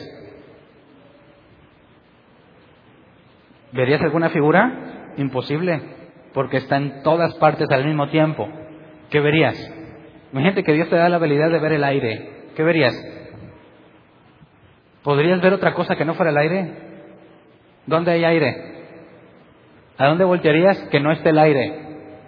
Quedarías ciego. No podrías percibir ninguna otra cosa en el mundo, porque en todos lados hay aire. Ahora imagínate que puedes ver a Dios. ¿Qué verías? ¿Le hallarías forma? ¿Comprenderías? Es imposible. ¿A quién vio Moisés? Si Dios quisiera que tú lo vieras, ¿qué haría Dios? Como en el caso de Moisés, tomó una forma que Moisés puede entender. Hay una zarza que se quema y desde ahí Dios le habla. O sea que para poder ver a Dios, Dios tiene que tomar una forma que podamos ver y comprender. De otra forma es imposible verlo. ¿Estás de acuerdo conmigo? Por eso dijo Jesús, al Padre nadie lo ha visto. Nadie. Es imposible que lo veas. No es material. Así que Dios, para que lo pudiésemos ver, tendría que tomar una forma material que pudiésemos ver y entender para saber que Él es Dios. Entonces, dice, el ángel de Jehová va delante de ustedes. ¿Cómo sabían ellos que iba delante de ellos? ¿Qué había en el cielo? De noche, columna de fuego y de día, una nube. Dice, y cada que el ángel se movía, ellos tenían que moverse. ¿Cómo sabían que el ángel se movió? La columna de fuego o la nube. Y dice Dios, mi presencia está en el ángel. ¿Qué significa esto? Veamos más con mayor detenimiento. Este, esta idea de su presencia no es nueva para los israelitas cuando Jesús está hablando con, con los discípulos. No es algo nuevo, porque ¿qué había en el arca del pacto? ¿Se acuerdan? Cuando llevaban el arca, ¿qué venía en el arca? La presencia de Dios. Y entonces el trono se quedó solo. No. Pero cuando alguien abría el arca, moriría irremisiblemente por lo que vio. ¿Verdad? Entonces, el hecho de entender la presencia de Dios, para los discípulos no sería nuevo porque sabemos que toda la historia del pueblo israelita iba con el, con el arca donde está la presencia, ¿verdad? Cuando se inauguró el templo, dice, la presencia de Dios inundó el templo. ¿Y cómo lo vieron? Con humo, nubes espesas. ¿Se quedó el trono solo? No. Hay una forma visible. Entonces, este ángel, según Dios, tiene la presencia de Dios. Y leamos Deuteronomio 12:5. Dice, sino que el lugar que Jehová vuestro Dios escogiere de entre todas vuestras tribus para poner allí su nombre para su habitación, ese buscaréis y, allí, y allá iréis. ¿Qué está diciendo Dios? Va a escoger un lugar donde va a poner qué? Su nombre. ¿Para qué? Para vivir ahí. ¿Qué es su nombre? Dice Dios, voy a escoger un lugar, ahí voy a poner mi nombre y ahí voy a vivir con ustedes. ¿Cuál fue ese lugar? Primero el arca y después el templo. Entonces, ¿qué es el nombre de Dios? ¿Es un nombre? No. ¿A ¿Cómo se refiere el nombre de Dios? Algo que va a habitar entre ellos. ¿Te das cuenta? Deuteronomio 12:11 dice, y el lugar que Jehová vuestro Dios escogiere para poner en él su nombre, allí llevaréis todas las cosas que yo os mando, vuestros holocaustos, vuestros sacrificios, vuestros diezmos, las ofrendas elevadas de vuestras manos, y todo lo escogido de los votos que hubiera prometido a Jehová. O sea, que si le querías llevar un sacrificio a Dios, ¿a dónde lo llevabas? A donde estuviera su presencia. Entonces, donde estuviera el arca, ahí estaba la presencia de Dios. Y según la Biblia, ahí estaba su nombre. Si su nombre está ahí, tú asumías que ahí está Dios. ¿Qué había en el arca del pacto? El nombre de Dios.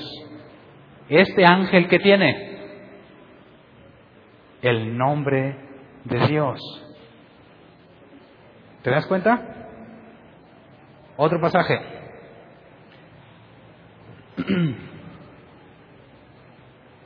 Salmos 21 y 7. Salmos 21 dice, Jehová te oiga en el día de conflicto, el nombre del Dios de Jacob te defienda. ¿Cómo se refiere al nombre? Algo que me puede defender. Versículo 7. Estos confían en carros y aquellos en caballos, mas nosotros del nombre de Jehová nuestro Dios tendremos memoria. ¿Quién es su Dios, según este pasaje? El nombre de Jehová. Fíjate, Dios dice, pondré en el ángel mi nombre. ¿Qué dice el salmista? El nombre de Dios es mi Dios. ¿Es el mismo? ¿No los perdí? Fíjate cómo se refieren al nombre de Dios como su Dios en quien confían. Así que cuando vemos que es el nombre de Dios, no nada más es cómo se llama, un, un, contexto así abstracto que no existe. No, se están refiriendo a algo material, algo visible y alguien en quien pueden poner su confianza. Ahora, ¿no dijimos que maldito el hombre que confía en el hombre? Ah, pero eso no es un hombre. Pero no es Jehová, es el nombre de Jehová. ¿A poco no parece que hay dos? Jehová y el nombre de Jehová. Segunda de Samuel 6, 1 y 2. David volvió a reunir todos los escogidos de Israel, treinta mil. Y se levantó David y partió de Baala de Judá con todo el pueblo que tenía consigo para hacer pasar de allí el arca de Dios sobre la cual era invocado el nombre de Jehová de los ejércitos que mora entre los querubines. ¿Quién es el que mora entre los querubines? No Jehová, su nombre. ¿A quién invocaban? O sea, ¿a quién le hablaban? Al nombre de Jehová. Entonces, el nombre de Jehová también escucha, también atiende y es visible. pero no es Jehová. ¿Estás de acuerdo conmigo? Isaías 30, 27. Este está más claro, mucho más claro. He aquí que el nombre de Jehová viene de lejos. ¿Cómo? Vio que venía YHVH así. ¿Cómo te imaginas? ¿Cómo dijo, mira, ahí viene el nombre de Jehová. ¿Cómo ves su nombre? Ahí viene el nombre de Jehová. He aquí el nombre de Jehová viene de lejos, su rostro encendido y con llamas de fuego devorador, sus labios llenos de ira y su lengua como fuego que consume. ¿Tiene forma de qué? El nombre de Dios, el nombre de Jehová tiene forma humana. Ve que viene, describe rostro, labios. Es algo familiar para Isaías. Así que cuando la Biblia habla sobre el nombre de Jehová, está hablando de algo que se materializa, algo visible, algo a quien puedes invocar, algo en el que depositas tu confianza y lo llamas mi Dios, pero sabe que no es Jehová. ¿Verdad? Así que, ¿quién era el ángel? Háganle caso al ángel, porque mi nombre está en él. Entonces tenemos a dos que se les llama Dios, pero hay una diferencia. Uno es el ángel de Jehová, la palabra ángel es enviado. El enviado de Jehová y Jehová. Pero donde esté el enviado de Jehová, ahí está Jehová. ¿Sí me entiendes? Entonces, no es nueva la idea. Cuando Jesús dice, el Padre y yo somos uno, ¿se lo inventó? No, ¿quién era el ángel de Jehová? Todo israelita que haya estudiado, ¿a poco nunca se dio cuenta de eso? No, los voy a citar hoy, pero hay muchos rabinos que escribieron sobre esto. Rabinos que no creen en Jesús. Que dijeron, hay dos hay dos. No es nuevo. Y ahorita te voy a demostrar cómo Jesús probó que el sumo sacerdote Caifás entendía bien este asunto. Pero entonces, resumamos de esta forma. Vamos a las palabras de Jesús, Juan 17:6. Fíjate para que entendamos un poco más lo que Jesús nos dijo a, la luz de lo que vimos ahorita. Dice Jesús, he manifestado tu nombre a los hombres que del mundo me diste tuyos eran y me los diste y han guardado tu palabra. ¿Qué fue lo que Jesús le mostró a los discípulos? Su nombre.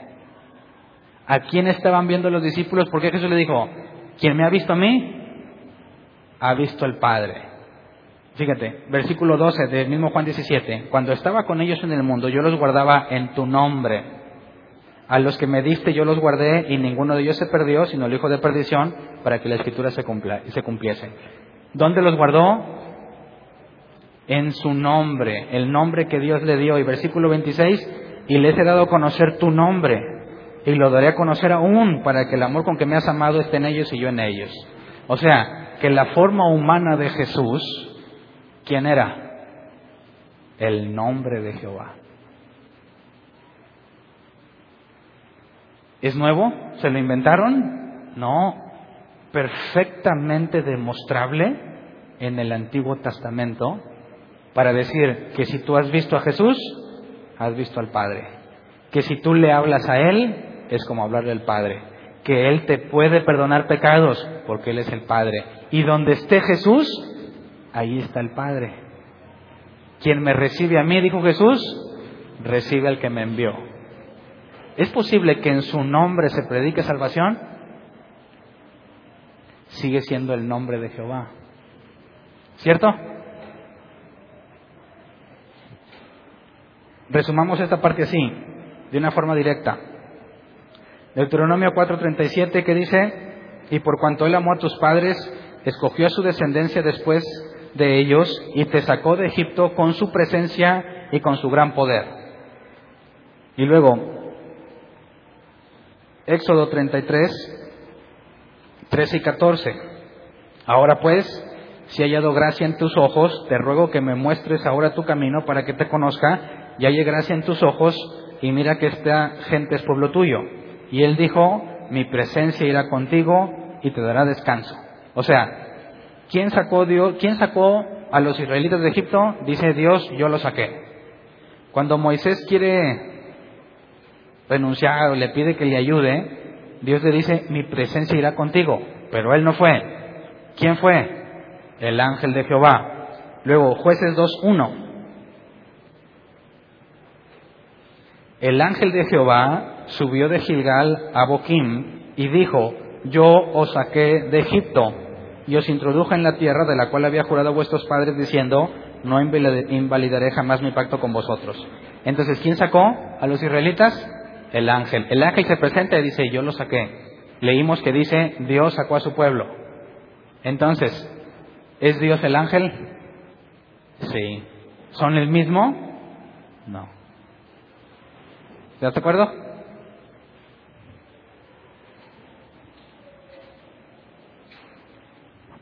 Otro pasaje, Génesis 31, 11 al 13, para que vean que hay muchos, ¿eh? Muchísimos, no estamos concluyendo con poquitos, muchísimos pasajes. Génesis 31, 11 al 13, y me dijo el ángel de Dios en sueños, Jacob, y yo dije, heme aquí, y él dijo, alza ahora tus ojos, y verás que todos los machos que cubren a las hembras son listados, pintados y abigarrados porque yo he visto todo lo que Labán ha hecho. Yo soy el Dios de Betel. Pausa. ¿Quién está diciendo que es Dios? El ángel de Jehová está diciéndole directo a Jacob, yo soy el Dios de Betel, donde tú ungiste la piedra y donde me hiciste un voto. Levántate ahora y sal de esta tierra y vuélvete a la tierra de tu nacimiento. Cuando Jesús dice, yo soy Dios, ¿es algo nuevo? No, ya lo dijo otra persona. ¿Quién lo dijo? El ángel del Señor. Entonces, el ángel del Señor está en la tierra diciendo, yo soy Dios. ¿Y el trono? Allá está el Padre. Así que tenemos a dos, dos dioses o el mismo. El mismo. El mismo Dios que está en el trono toma una forma de manera que lo puedas percibir, pero sigue siendo el mismo Dios. Génesis 48, 15, 16.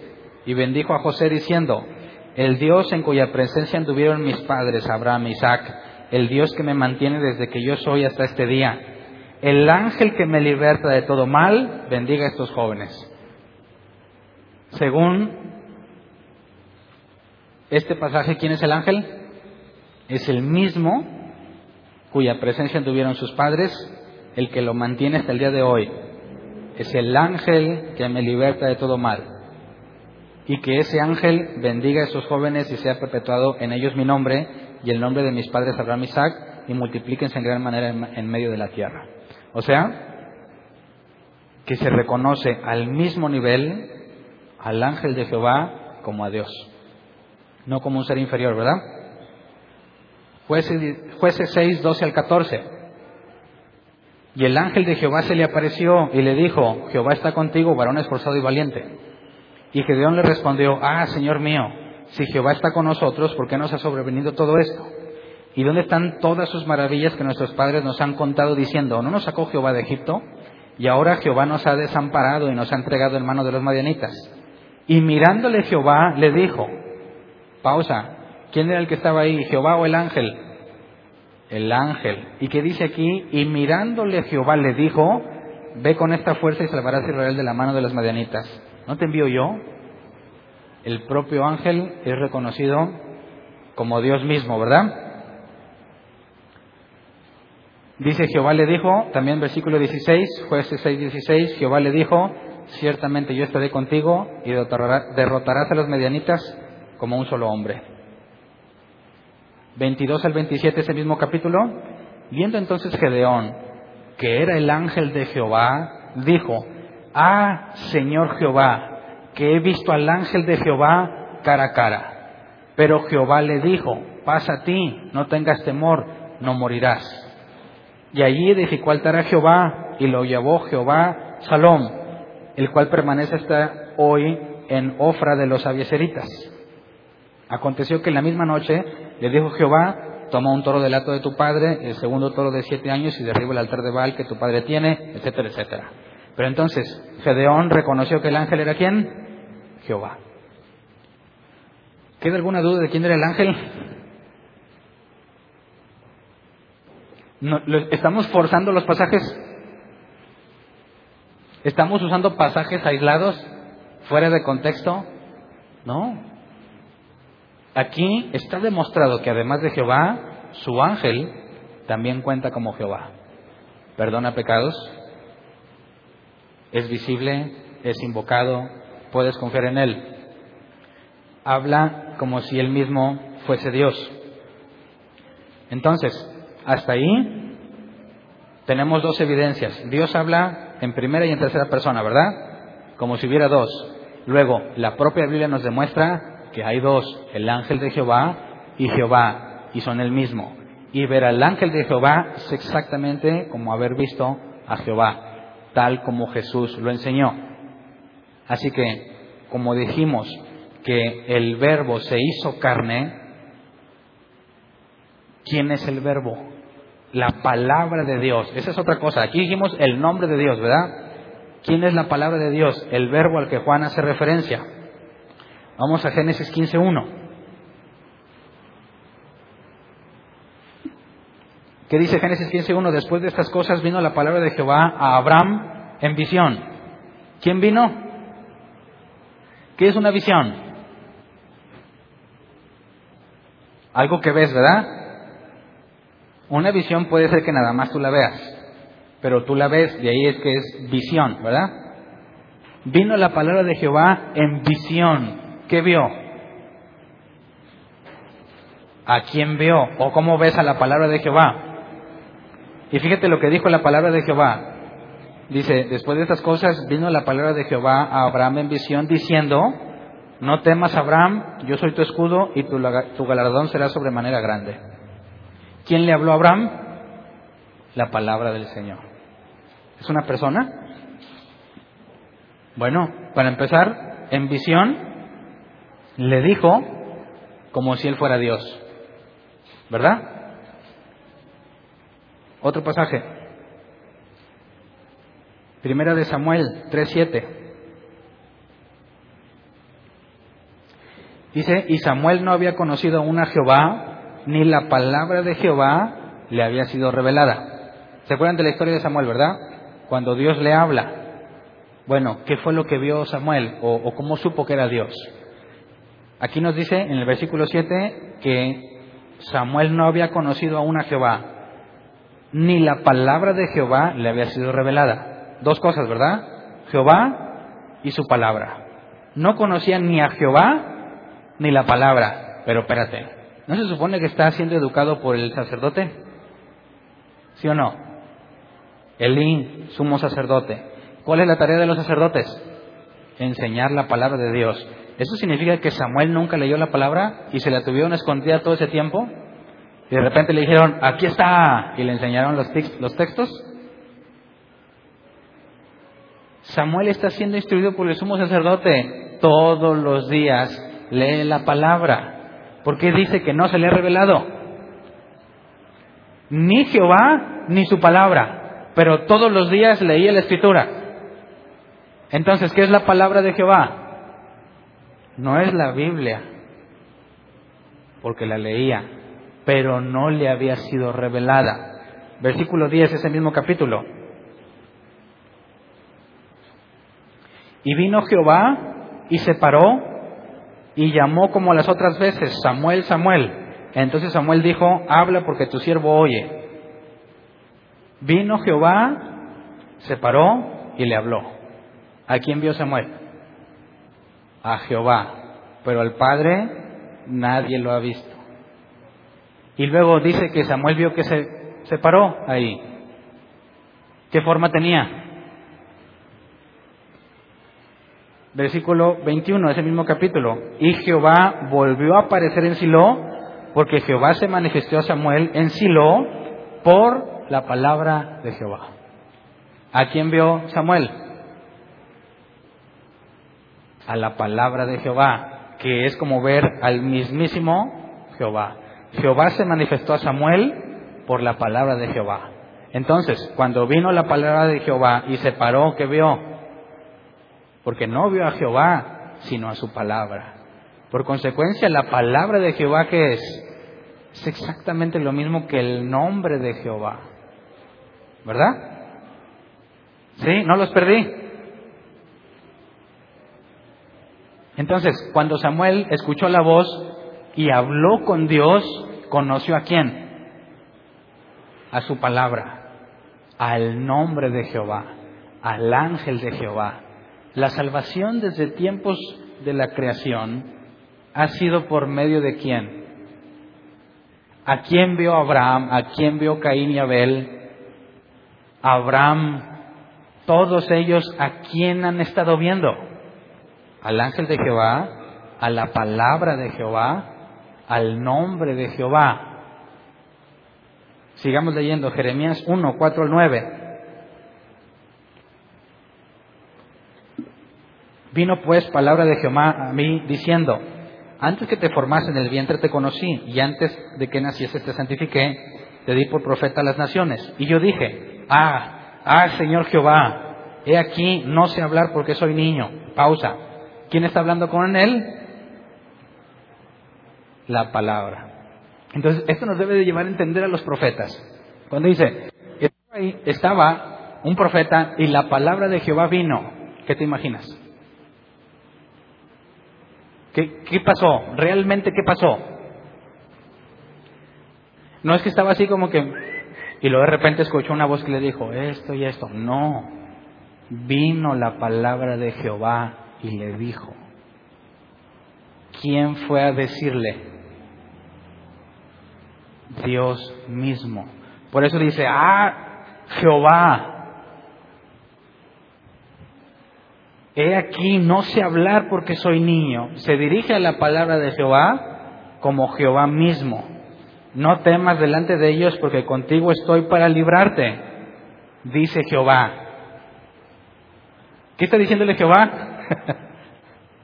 estoy aquí para librarte, dice Jehová. No es, lo correcto no sería, digo yo. Ahora, estoy aquí para librarte, digo yo, ya es un pleonasmo, ¿no? Estoy aquí para librarte, dice Jehová. La palabra de Jehová hace referencia a Jehová. Jeremías ve que la palabra de Jehová es Jehová. Es exactamente lo mismo que su nombre, ¿verdad? Entonces, leamos lo que leímos de Juan, Juan 1 del 1 al 5. Creo yo que podemos entender más claro lo que está aquí. En el principio era el verbo, y el verbo era con Dios, y el verbo era Dios. Este era en el principio con Dios. ¿Quién es el verbo? Griego logos, la palabra de Jehová. ¿Quién está diciendo Juan que era Jesús? La palabra de Jehová. ¿Te fijas cómo no está diciendo que Dios es un hombre? Ni que hay dos, sino lo mismo que se manifestó a Abraham, a Abel, a Isaías, a Moisés, a todos ellos han visto exactamente lo mismo que los discípulos vieron. Hablaron con exactamente la misma persona. El ángel de Jehová, la palabra de Jehová, el nombre de Jehová.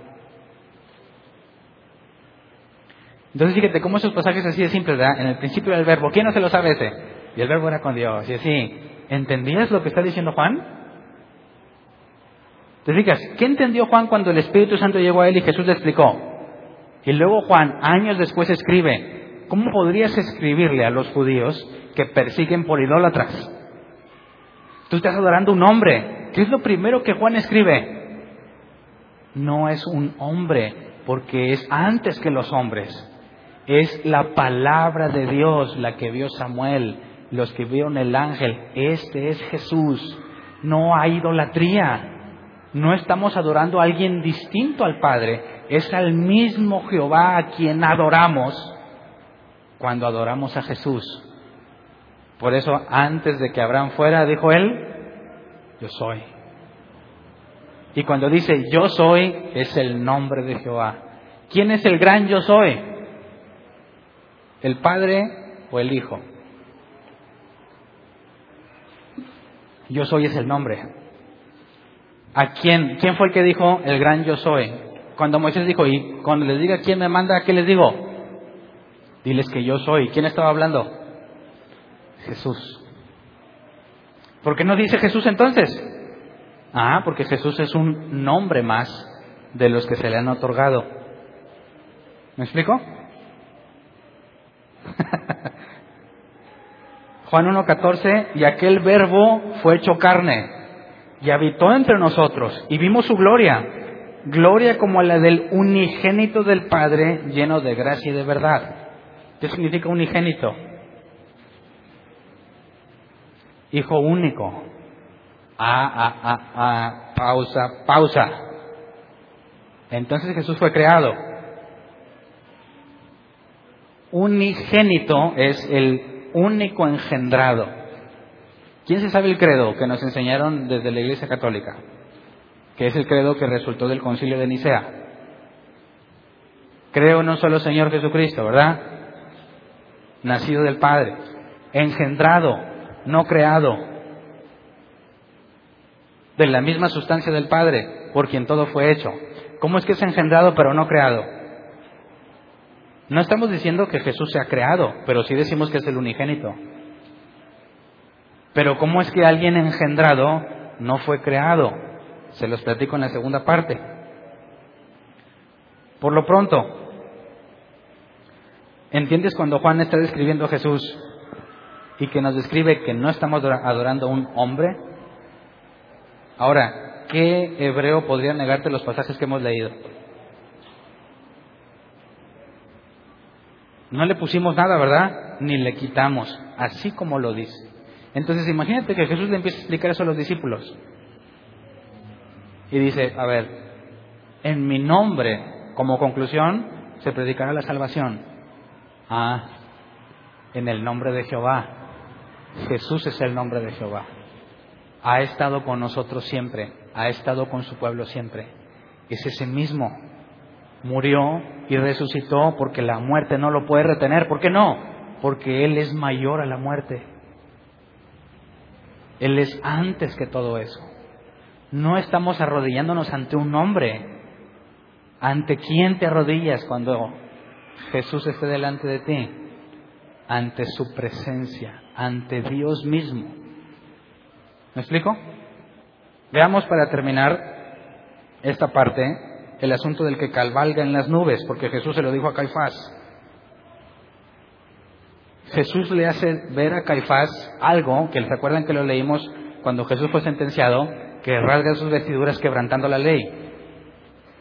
Jesús le dijo, yo soy ese que vendrá en las nubes. Así que cuando dijo, verán al Hijo del Hombre venir sobre las nubes y verán que se sienta a la diestra del Padre, le está diciendo algo muy claro a Caifás. Caifás lo entiende y dice, este es un hereje, es una blasfemia. ¿Por qué llegó a esa conclusión? Analicemos Deuteronomio 33, 26. Fíjate, ¿quién es el que cabalga en, en, los cielos? ¿Quién es el que vuela por las nubes? Dice, no hay como el Dios de Jesurún, quien cabalga sobre los cielos para tu ayuda y sobre las nubes con su grandeza. Está hablando de Dios, Jehová. ¿Quién es el que cabalga y anda sobre las nubes? Jehová. Salmo 68, 32 y 33. Reinos de la tierra, cantad a Dios, cantad al Señor, al que cabalga sobre los cielos de los cielos, que son desde la antigüedad, he aquí dará su voz, poderosa voz. ¿Quién es el que cabalga sobre los cielos? Dios. Jehová. Salmo 104, Versículo 3. Hablando de Dios, es el que establece sus aposentos entre las aguas, el que pone las nubes por su carroza, el que anda sobre las alas del viento. Otra vez, Él es el que anda cabalgando en los cielos, el que anda en las nubes. Las nubes son su carroza, en esa se desplaza. Isaías 19.1, profecía sobre Egipto. He aquí que Jehová monta sobre una ligera nube y entrará en Egipto y los ídolos de Egipto temblarán delante de él y desfallecerá el corazón de los egipcios entre ellos. Nuevamente, ¿Quién es el que cabalga sobre las nubes? Dios. Ok, vamos a leer Daniel 7, 13 al 14, porque Daniel nos revela datos indispensables para entender lo que Jesús dijo. Dice, mientras yo, hablando de Daniel, mientras yo en la visión de la noche, perdón, miraba yo en la visión de la noche y aquí con las nubes del cielo venía uno como hijo de hombre que vino hasta el anciano de días y le hicieron acercarse delante de él. Pausa. Según Daniel, ¿quién es el que cabalga en los cielos? ¿Quién es el que vuela en las nubes? Todos los demás pasajes dicen que es Dios quien lo hace. Y Daniel dice, vi a uno como hijo de hombre que cabalga en las nubes. O sea que ese mismo hijo de hombre, ¿quién es? Dice el versículo 14, y le fue dado dominio, gloria y reino para que todos los pueblos, naciones y lenguas le sirvieran. Su dominio es dominio eterno que nunca pasará y su reino uno que no será destruido. Así que está diciéndonos que el que tiene figura de hombre es el que vuela sobre los cielos y se acerca al que está en el trono. Pero los otros pasajes nos dicen que el que cabalga sobre las nubes es Dios. Y aquí Daniel nos hace ver, son dos. Y el mismo. ¿Me explico? Así que, ¿qué fue lo que Jesús le dijo a Caifás? Yo soy el que va a venir por las nubes. ¿Y qué sabe Caifás? Que el único que cabalga sobre las nubes es Dios.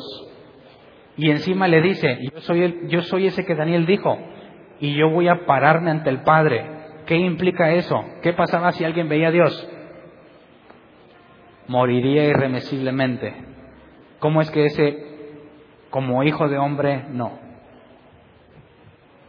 ¿Qué necesitaría ese como hijo de hombre para acercarse ante el trono y tomar algo de su mano? Como Juan lo describe en Apocalipsis. Perfección. Entonces Caifás quiere hallarlo culpable. ¿Y qué le dice Jesús? Número uno, yo soy Dios.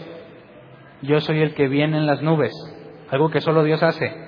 Pero también me puedo parar ante Dios porque soy perfecto. ¿Qué le está diciendo Caifás? Tú me quieres hallar un defecto. No hay. Yo voy a recibir el reino. ¿Por qué se enojó Caifás? ¿Entiendes cómo en su cara, in your face, le dijo, ¿Me quieres encontrar un problema? Yo soy perfecto, yo estaré ante el Padre, yo soy Dios. ¡Ah, mátenlo, mátenlo. ¿Qué ser humano podría proclamarse de esta forma? Ninguno. ¿Le dijo algo fuera de contexto Jesús? No. Entonces, repasemos esa escena como en cámara lenta, nomás para que te imagines la cara de Caifás. Mateo 26, 63 a 66. Mas Jesús callaba. Entonces, entonces el sumo sacerdote le dijo, te conjuro por el Dios viviente que nos digas si tú eres el Cristo, el Hijo de Dios. ¿Qué está diciendo Caifás? Yo, en el nombre de Dios. ¿Y quién es el nombre de Dios? Jesús, ¿verdad? Fíjate, Caifás, yo en el nombre de Dios, le está diciendo eso al nombre de Dios. En el nombre de Dios te conjuro, pretendiendo tener la autoridad de Dios para acusar a Jesús y Jesús siendo la palabra de Dios, siendo el nombre de Dios, ¿qué le contesta? Jesús le dijo, tú lo has dicho. Y además os digo que desde ahora veréis al Hijo del Hombre sentado a la diestra del Padre de Dios y viniendo en las nubes del cielo. ¿Qué le está diciendo? ¿Cuál nombre? yo soy el nombre. Entonces el sumo sacerdote rasgó sus vestiduras diciendo, ha blasfemado. ¿Qué más necesidad tenemos de testigos? He aquí, ahora mismo habéis oído su blasfemia. ¿Qué os parece? Y respondiendo ellos dijeron, es reo de muerte. Así que, ¿tú crees que Jesús dijo de sí mismo que él era Dios? Claro. Y ahí me voy a quedar. Fin de la primera parte. ¿Qué vimos hasta ahora demostrado con Moisés, Salmos y Profetas? Se dan cuenta que nada más mencioné de esos libros. Moisés, Salmos y Profetas. Número uno, Dios mismo habla de él como que hay otro, en primera persona y en tercera persona. Dios mismo se dice Jehová y hay otro al que le dice Jehová. Número dos, el ángel del Señor tenía el nombre, ¿verdad? Demostramos primero que el ángel de Jehová era el mismo Jehová. Quien lo veía sabía que había visto Jehová. Tenía poder para perdonar pecados. Fue quien lo sacó de Egipto. Cuando la Biblia dice que fue Dios quien lo sacó, demostramos por el Viejo Testamento que el ángel de Jehová es el mismo Jehová. Pero al mismo tiempo no son el mismo, ¿verdad? Estaba el Padre en el trono y Jesús en la zarza, en el ángel, hablando con Samuel. Entonces el ángel de Jehová está firmemente demostrado que también es Jehová. Su nombre, ¿qué era tener el nombre de Jehová? Ya lo vimos, era la presencia misma. En el arca, cuando confiaban en el nombre de Jehová, lo ven como una persona. Luego vimos la palabra de Jehová, el verbo, también lo ven venir, labios, rostro, alguien en que confiar, se paró ante Samuel, se mostraba a las personas. Y ahí le ponemos pausa. El que cabalga en las nubes, Jesús mismo. ¿Estamos adorando a otro Dios? ¿Somos idólatras? ¿Dónde está la idolatría? Ahora, fíjate cómo dicen muchos cristianos. ¿Qué pasaría si hay una persona a la que nunca se le predicó el Evangelio, a una persona que no conoce a Jesús? ¿Es posible?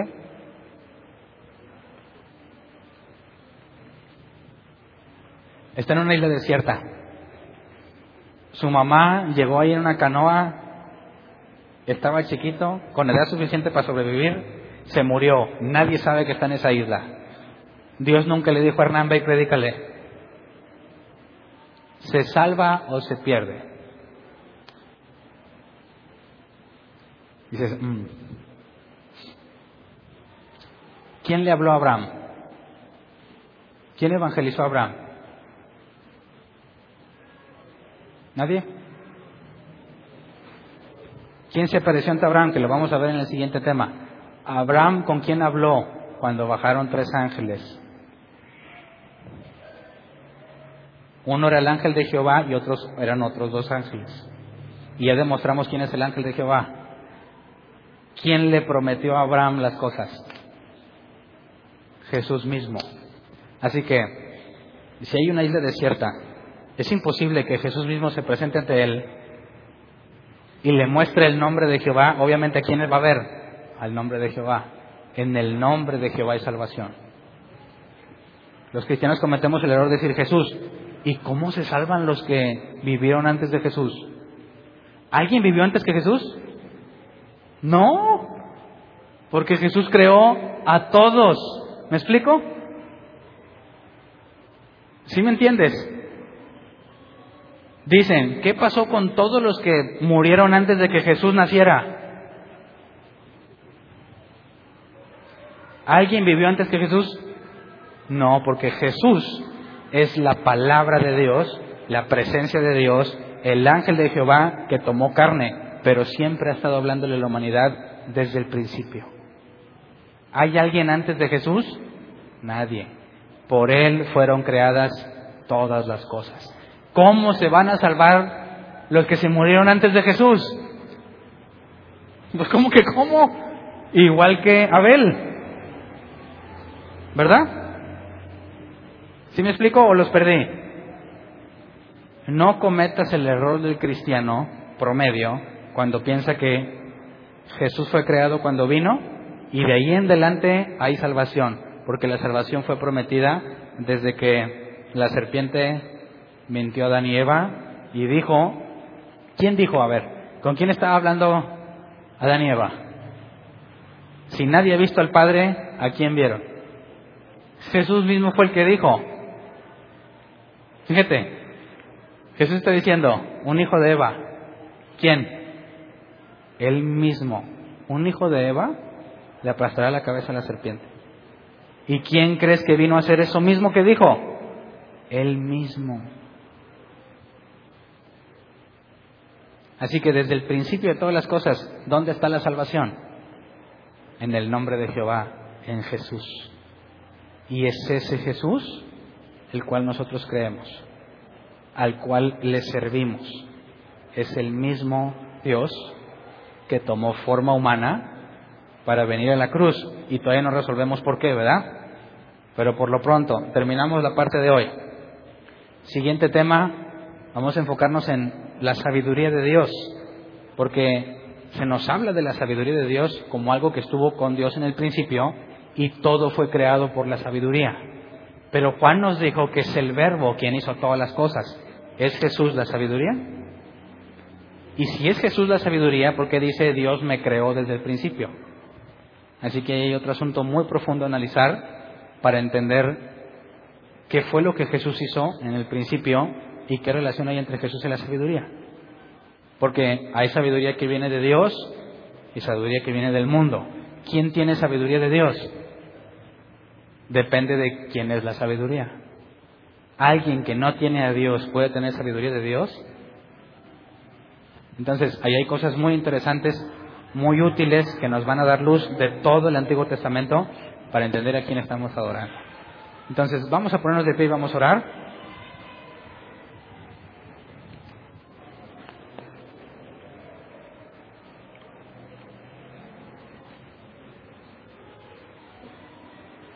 Yo espero que, digo, a lo mejor hay personas que ya dijeron, ah, Hernán, eso ya me lo sé.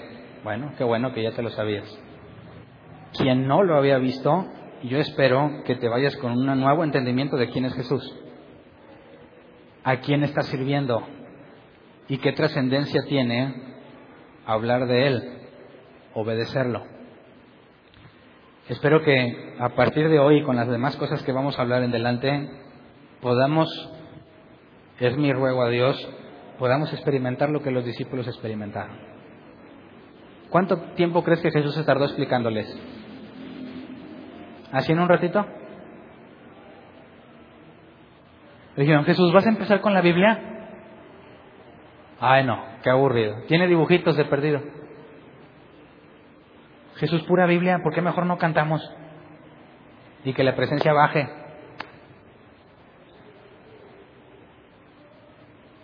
¿Cómo es que te encuentras? Como Jesús dijo, conocerán que yo estoy en el Padre griego ginosco, conocer mediante experiencia personal. ¿Cómo es que realmente tienes un encuentro con quién es Jesús? Por medio de la Escritura. Cuando el Espíritu Santo viene a ti, te da entendimiento, entonces, por experiencia personal, sabes que Jesús está en el Padre. Y ahora, según el Espíritu Santo que recibiste, está en ti. Que no te digan idólatra. Que no te digan loco, uno más uno más uno es tres. Dile, discúlpame, pero no, lee tu Biblia.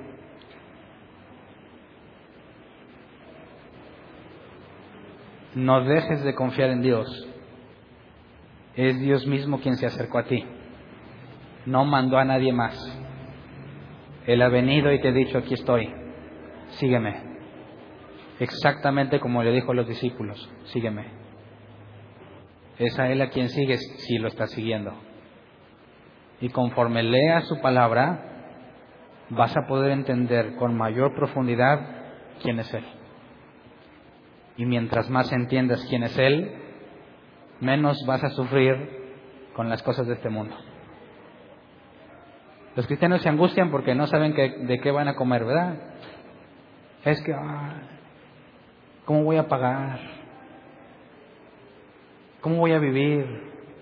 ¿Me va a dejar? ¿O me dejó? Ya no quiero vivir. ¿Cómo? ¿No se supone que conoces a Jesús? Si lo conoces, actúa como si lo conocieras. Sé congruente con aquel que has conocido y di, ¿quién me podrá separar del amor de Cristo? ni los ángeles, ni las potestades, ni lo alto, ni lo profundo, nadie me arrebatará de su mano. ¿Qué me puede hacer el hombre? Si Dios conmigo, ¿quién contra mí? Así que no seas un cristino. Confía en Él y vivamos de acuerdo a la confianza que hemos recibido. Entonces oremos. ¿Cómo ves si juntos oramos para que Dios haga lo mismo que hizo con los discípulos, pero con nosotros? Que nos explique directamente y podamos tener la misma convicción que tenían ellos. ¿Te parece? Vamos a orar, Señor. Estos momentos en los que estamos analizando, que hablabas con los discípulos, son trascendentales para nuestras vidas. Queremos conocerte como ellos te conocieron. Sabemos que no hemos visto tal cual los discípulos te vieron, pero entendemos a Pablo. Pablo no estuvo en persona contigo, pero te manifestaste a él. Le cambiaste la vida, le abriste el entendimiento y Pablo se convirtió en un siervo tuyo. Nosotros podemos identificarnos con Pablo y queremos pedirte que hagas así como con Pablo y como con los discípulos, ese día que te apareciste a ellos, que hagas con nosotros, Señor, que nos abras el entendimiento, que nos olvidemos de las cosas inútiles y mundanas que nos tienen preocupados, que nos pongas un fuego ardiente dentro de nosotros para que escudriñemos, para que busquemos como Moisés, los salmos y los profetas han hablado siempre de ti. Señor, ayúdanos a encontrarnos contigo cada vez que estudiamos la palabra, para que tengamos los pasajes en nuestra mente y que tu Espíritu Santo nos haga embonar las piezas, que podamos tener la figura completa, Señor. Pablo nos dijo que vivemos como por un espejo, pero llegará el día en que veremos claramente. Sabemos que va a ser imposible que podamos acabar de entender quién eres, pero queremos que se cumpla la escritura en nosotros cuando dice que iremos creciendo en estatura hasta llegar a la imagen de tu Hijo, hasta la estatura del varón perfecto. Así que Señor, en medio de los problemas, de las necesidades, de los desamores, de los miedos, queremos que tú seas más fuerte que nosotros, que nos domines, que nos enseñes a buscarte por sobre todas las cosas, porque queremos lo mismo que tus discípulos tuvieron. Queremos pedirte ese entendimiento y esa evidencia, convicción, que se decían a sí mismos testigos de que tú eres Dios. Así que gracias por revelarnos a tu Hijo, tu palabra, tu presencia, tu nombre, tu ángel. Enséñanos a vivir de acuerdo a lo que nos has dado a entender. A ti sea la gloria y la honra de todo lo que hacemos. Amén.